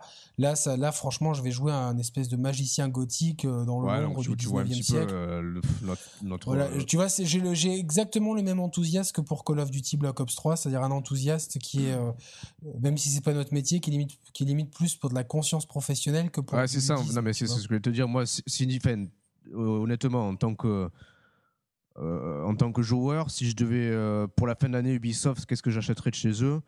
Il n'y a rien qui me file envie. Alors Syndicate, euh, point d'interrogation, je vais peut-être le prendre, mais justement plus par curiosité et pour pouvoir le juger. Enfin, je veux pas l'assassiner gratuitement, mais je veux, je veux, je veux pouvoir y jouer pour pouvoir en parler, si tu veux. Mais pas parce que j'ai envie de ouais, jouer. ouais, voilà. Moi, je- moi, j'ai toujours le bon espoir. Comme Black Flag, j'en attendais rien et ça a été euh, finalement euh, un, des surprise, meilleurs ouais. Assassin's Creed euh, finalement. mais parce que du coup, il est arrivé à, sur plein de points à s'éloigner. mais bon, euh, T'étais dans ce bateau dans les Caraïbes, c'était génial. T'avais vraiment et c'était finalement la promesse d'Assassin's Creed, elle était tenue, c'est-à-dire de nous mettre complètement, nous faire vivre une, une- une période historique comme si on y était. Et tu vois, Unity, j'ai jamais, je me suis jamais senti dans la révolution, alors que Black Flag, je me suis senti dans la Hmm. piraterie. Et c'était, c'est, tu vois, c'est ça euh, leur prochain.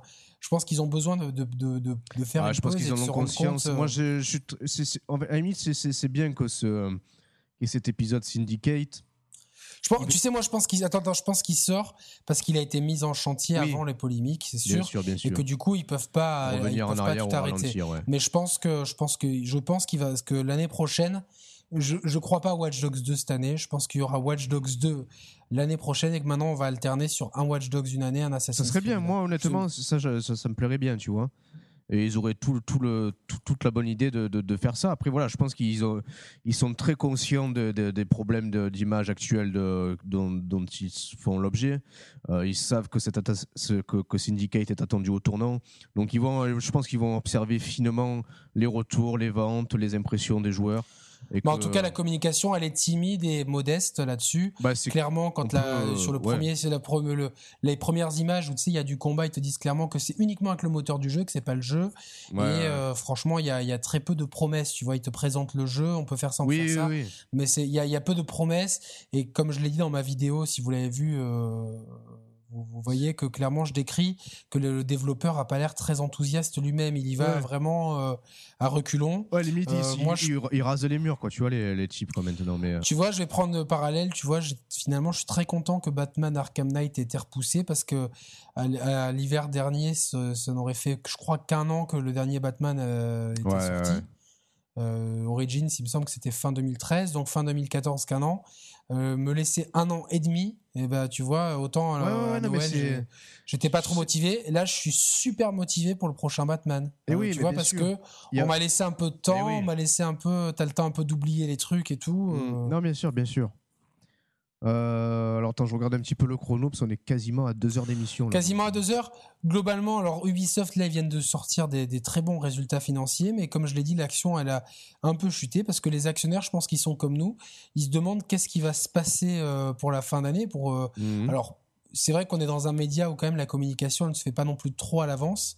eux, c'est rarissime qu'ils aillent qu'ils aillent. Euh, ils présentent souvent un gros jeu qui sort plus tard, mais euh, bon, on est quand même dans un marché où euh, voilà, les jeux, les jeux sont présentés un an à l'avance, donc c'est vrai que c'est compliqué pour les pour les pour les actionnaires d'avoir une vision à plus long terme. En tout cas, pour la vision donc à court terme, comme nous, c'est vrai qu'on est assez sceptique. On, on, on, est quasiment sûr que Syndicate fera moins bien qu'Unity en termes de vente. Euh, parce que souvent, quand il y a un bad buzz sur un jeu, c'est le jeu d'après qui en pâtit. Donc là, il y a eu un bad buzz sur Unity, c'est le jeu d'après qui va en pâtir. Ah, en fait, Roman ne me ne n'était plus là. Allô? Ouais. T'as, pas... Ouais, donc on est toujours en direct. J'ai continué à parler. Ah, moi aussi. Du coup, merde, on va. Je me suis rendu compte. On va euh, parler en même temps. Ça sera un peu cacophonique, mais c'est pas grave.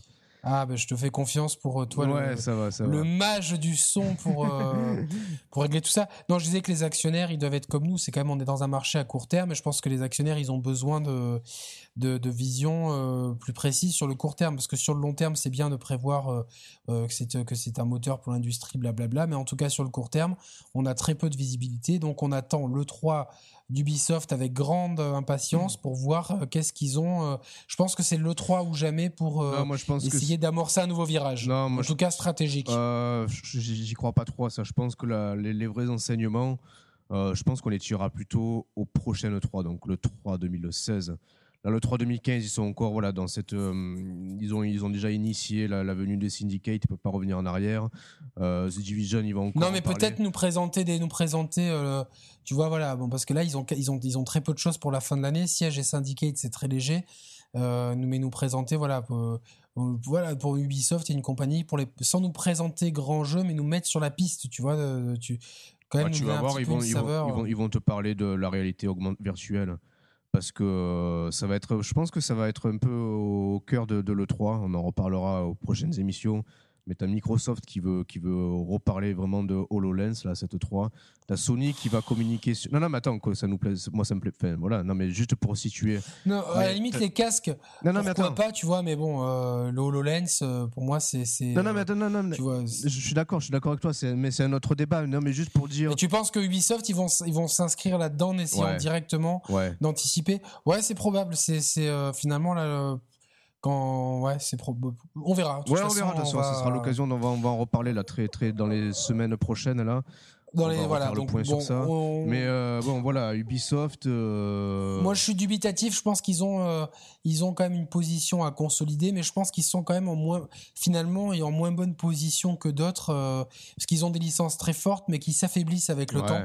Et, ouais donc attention attention danger entre guillemets ils sont en train d'amorcer une courbe qui est qui est descendante ça serait très intéressant dans un an de faire le comparatif des, bilans financiers, parce qu'à mon avis, on va être très loin du compte. À moins qu'ils annoncent Watch Dogs 2, et là, ça serait le bon moment, parce qu'il y a très peu de...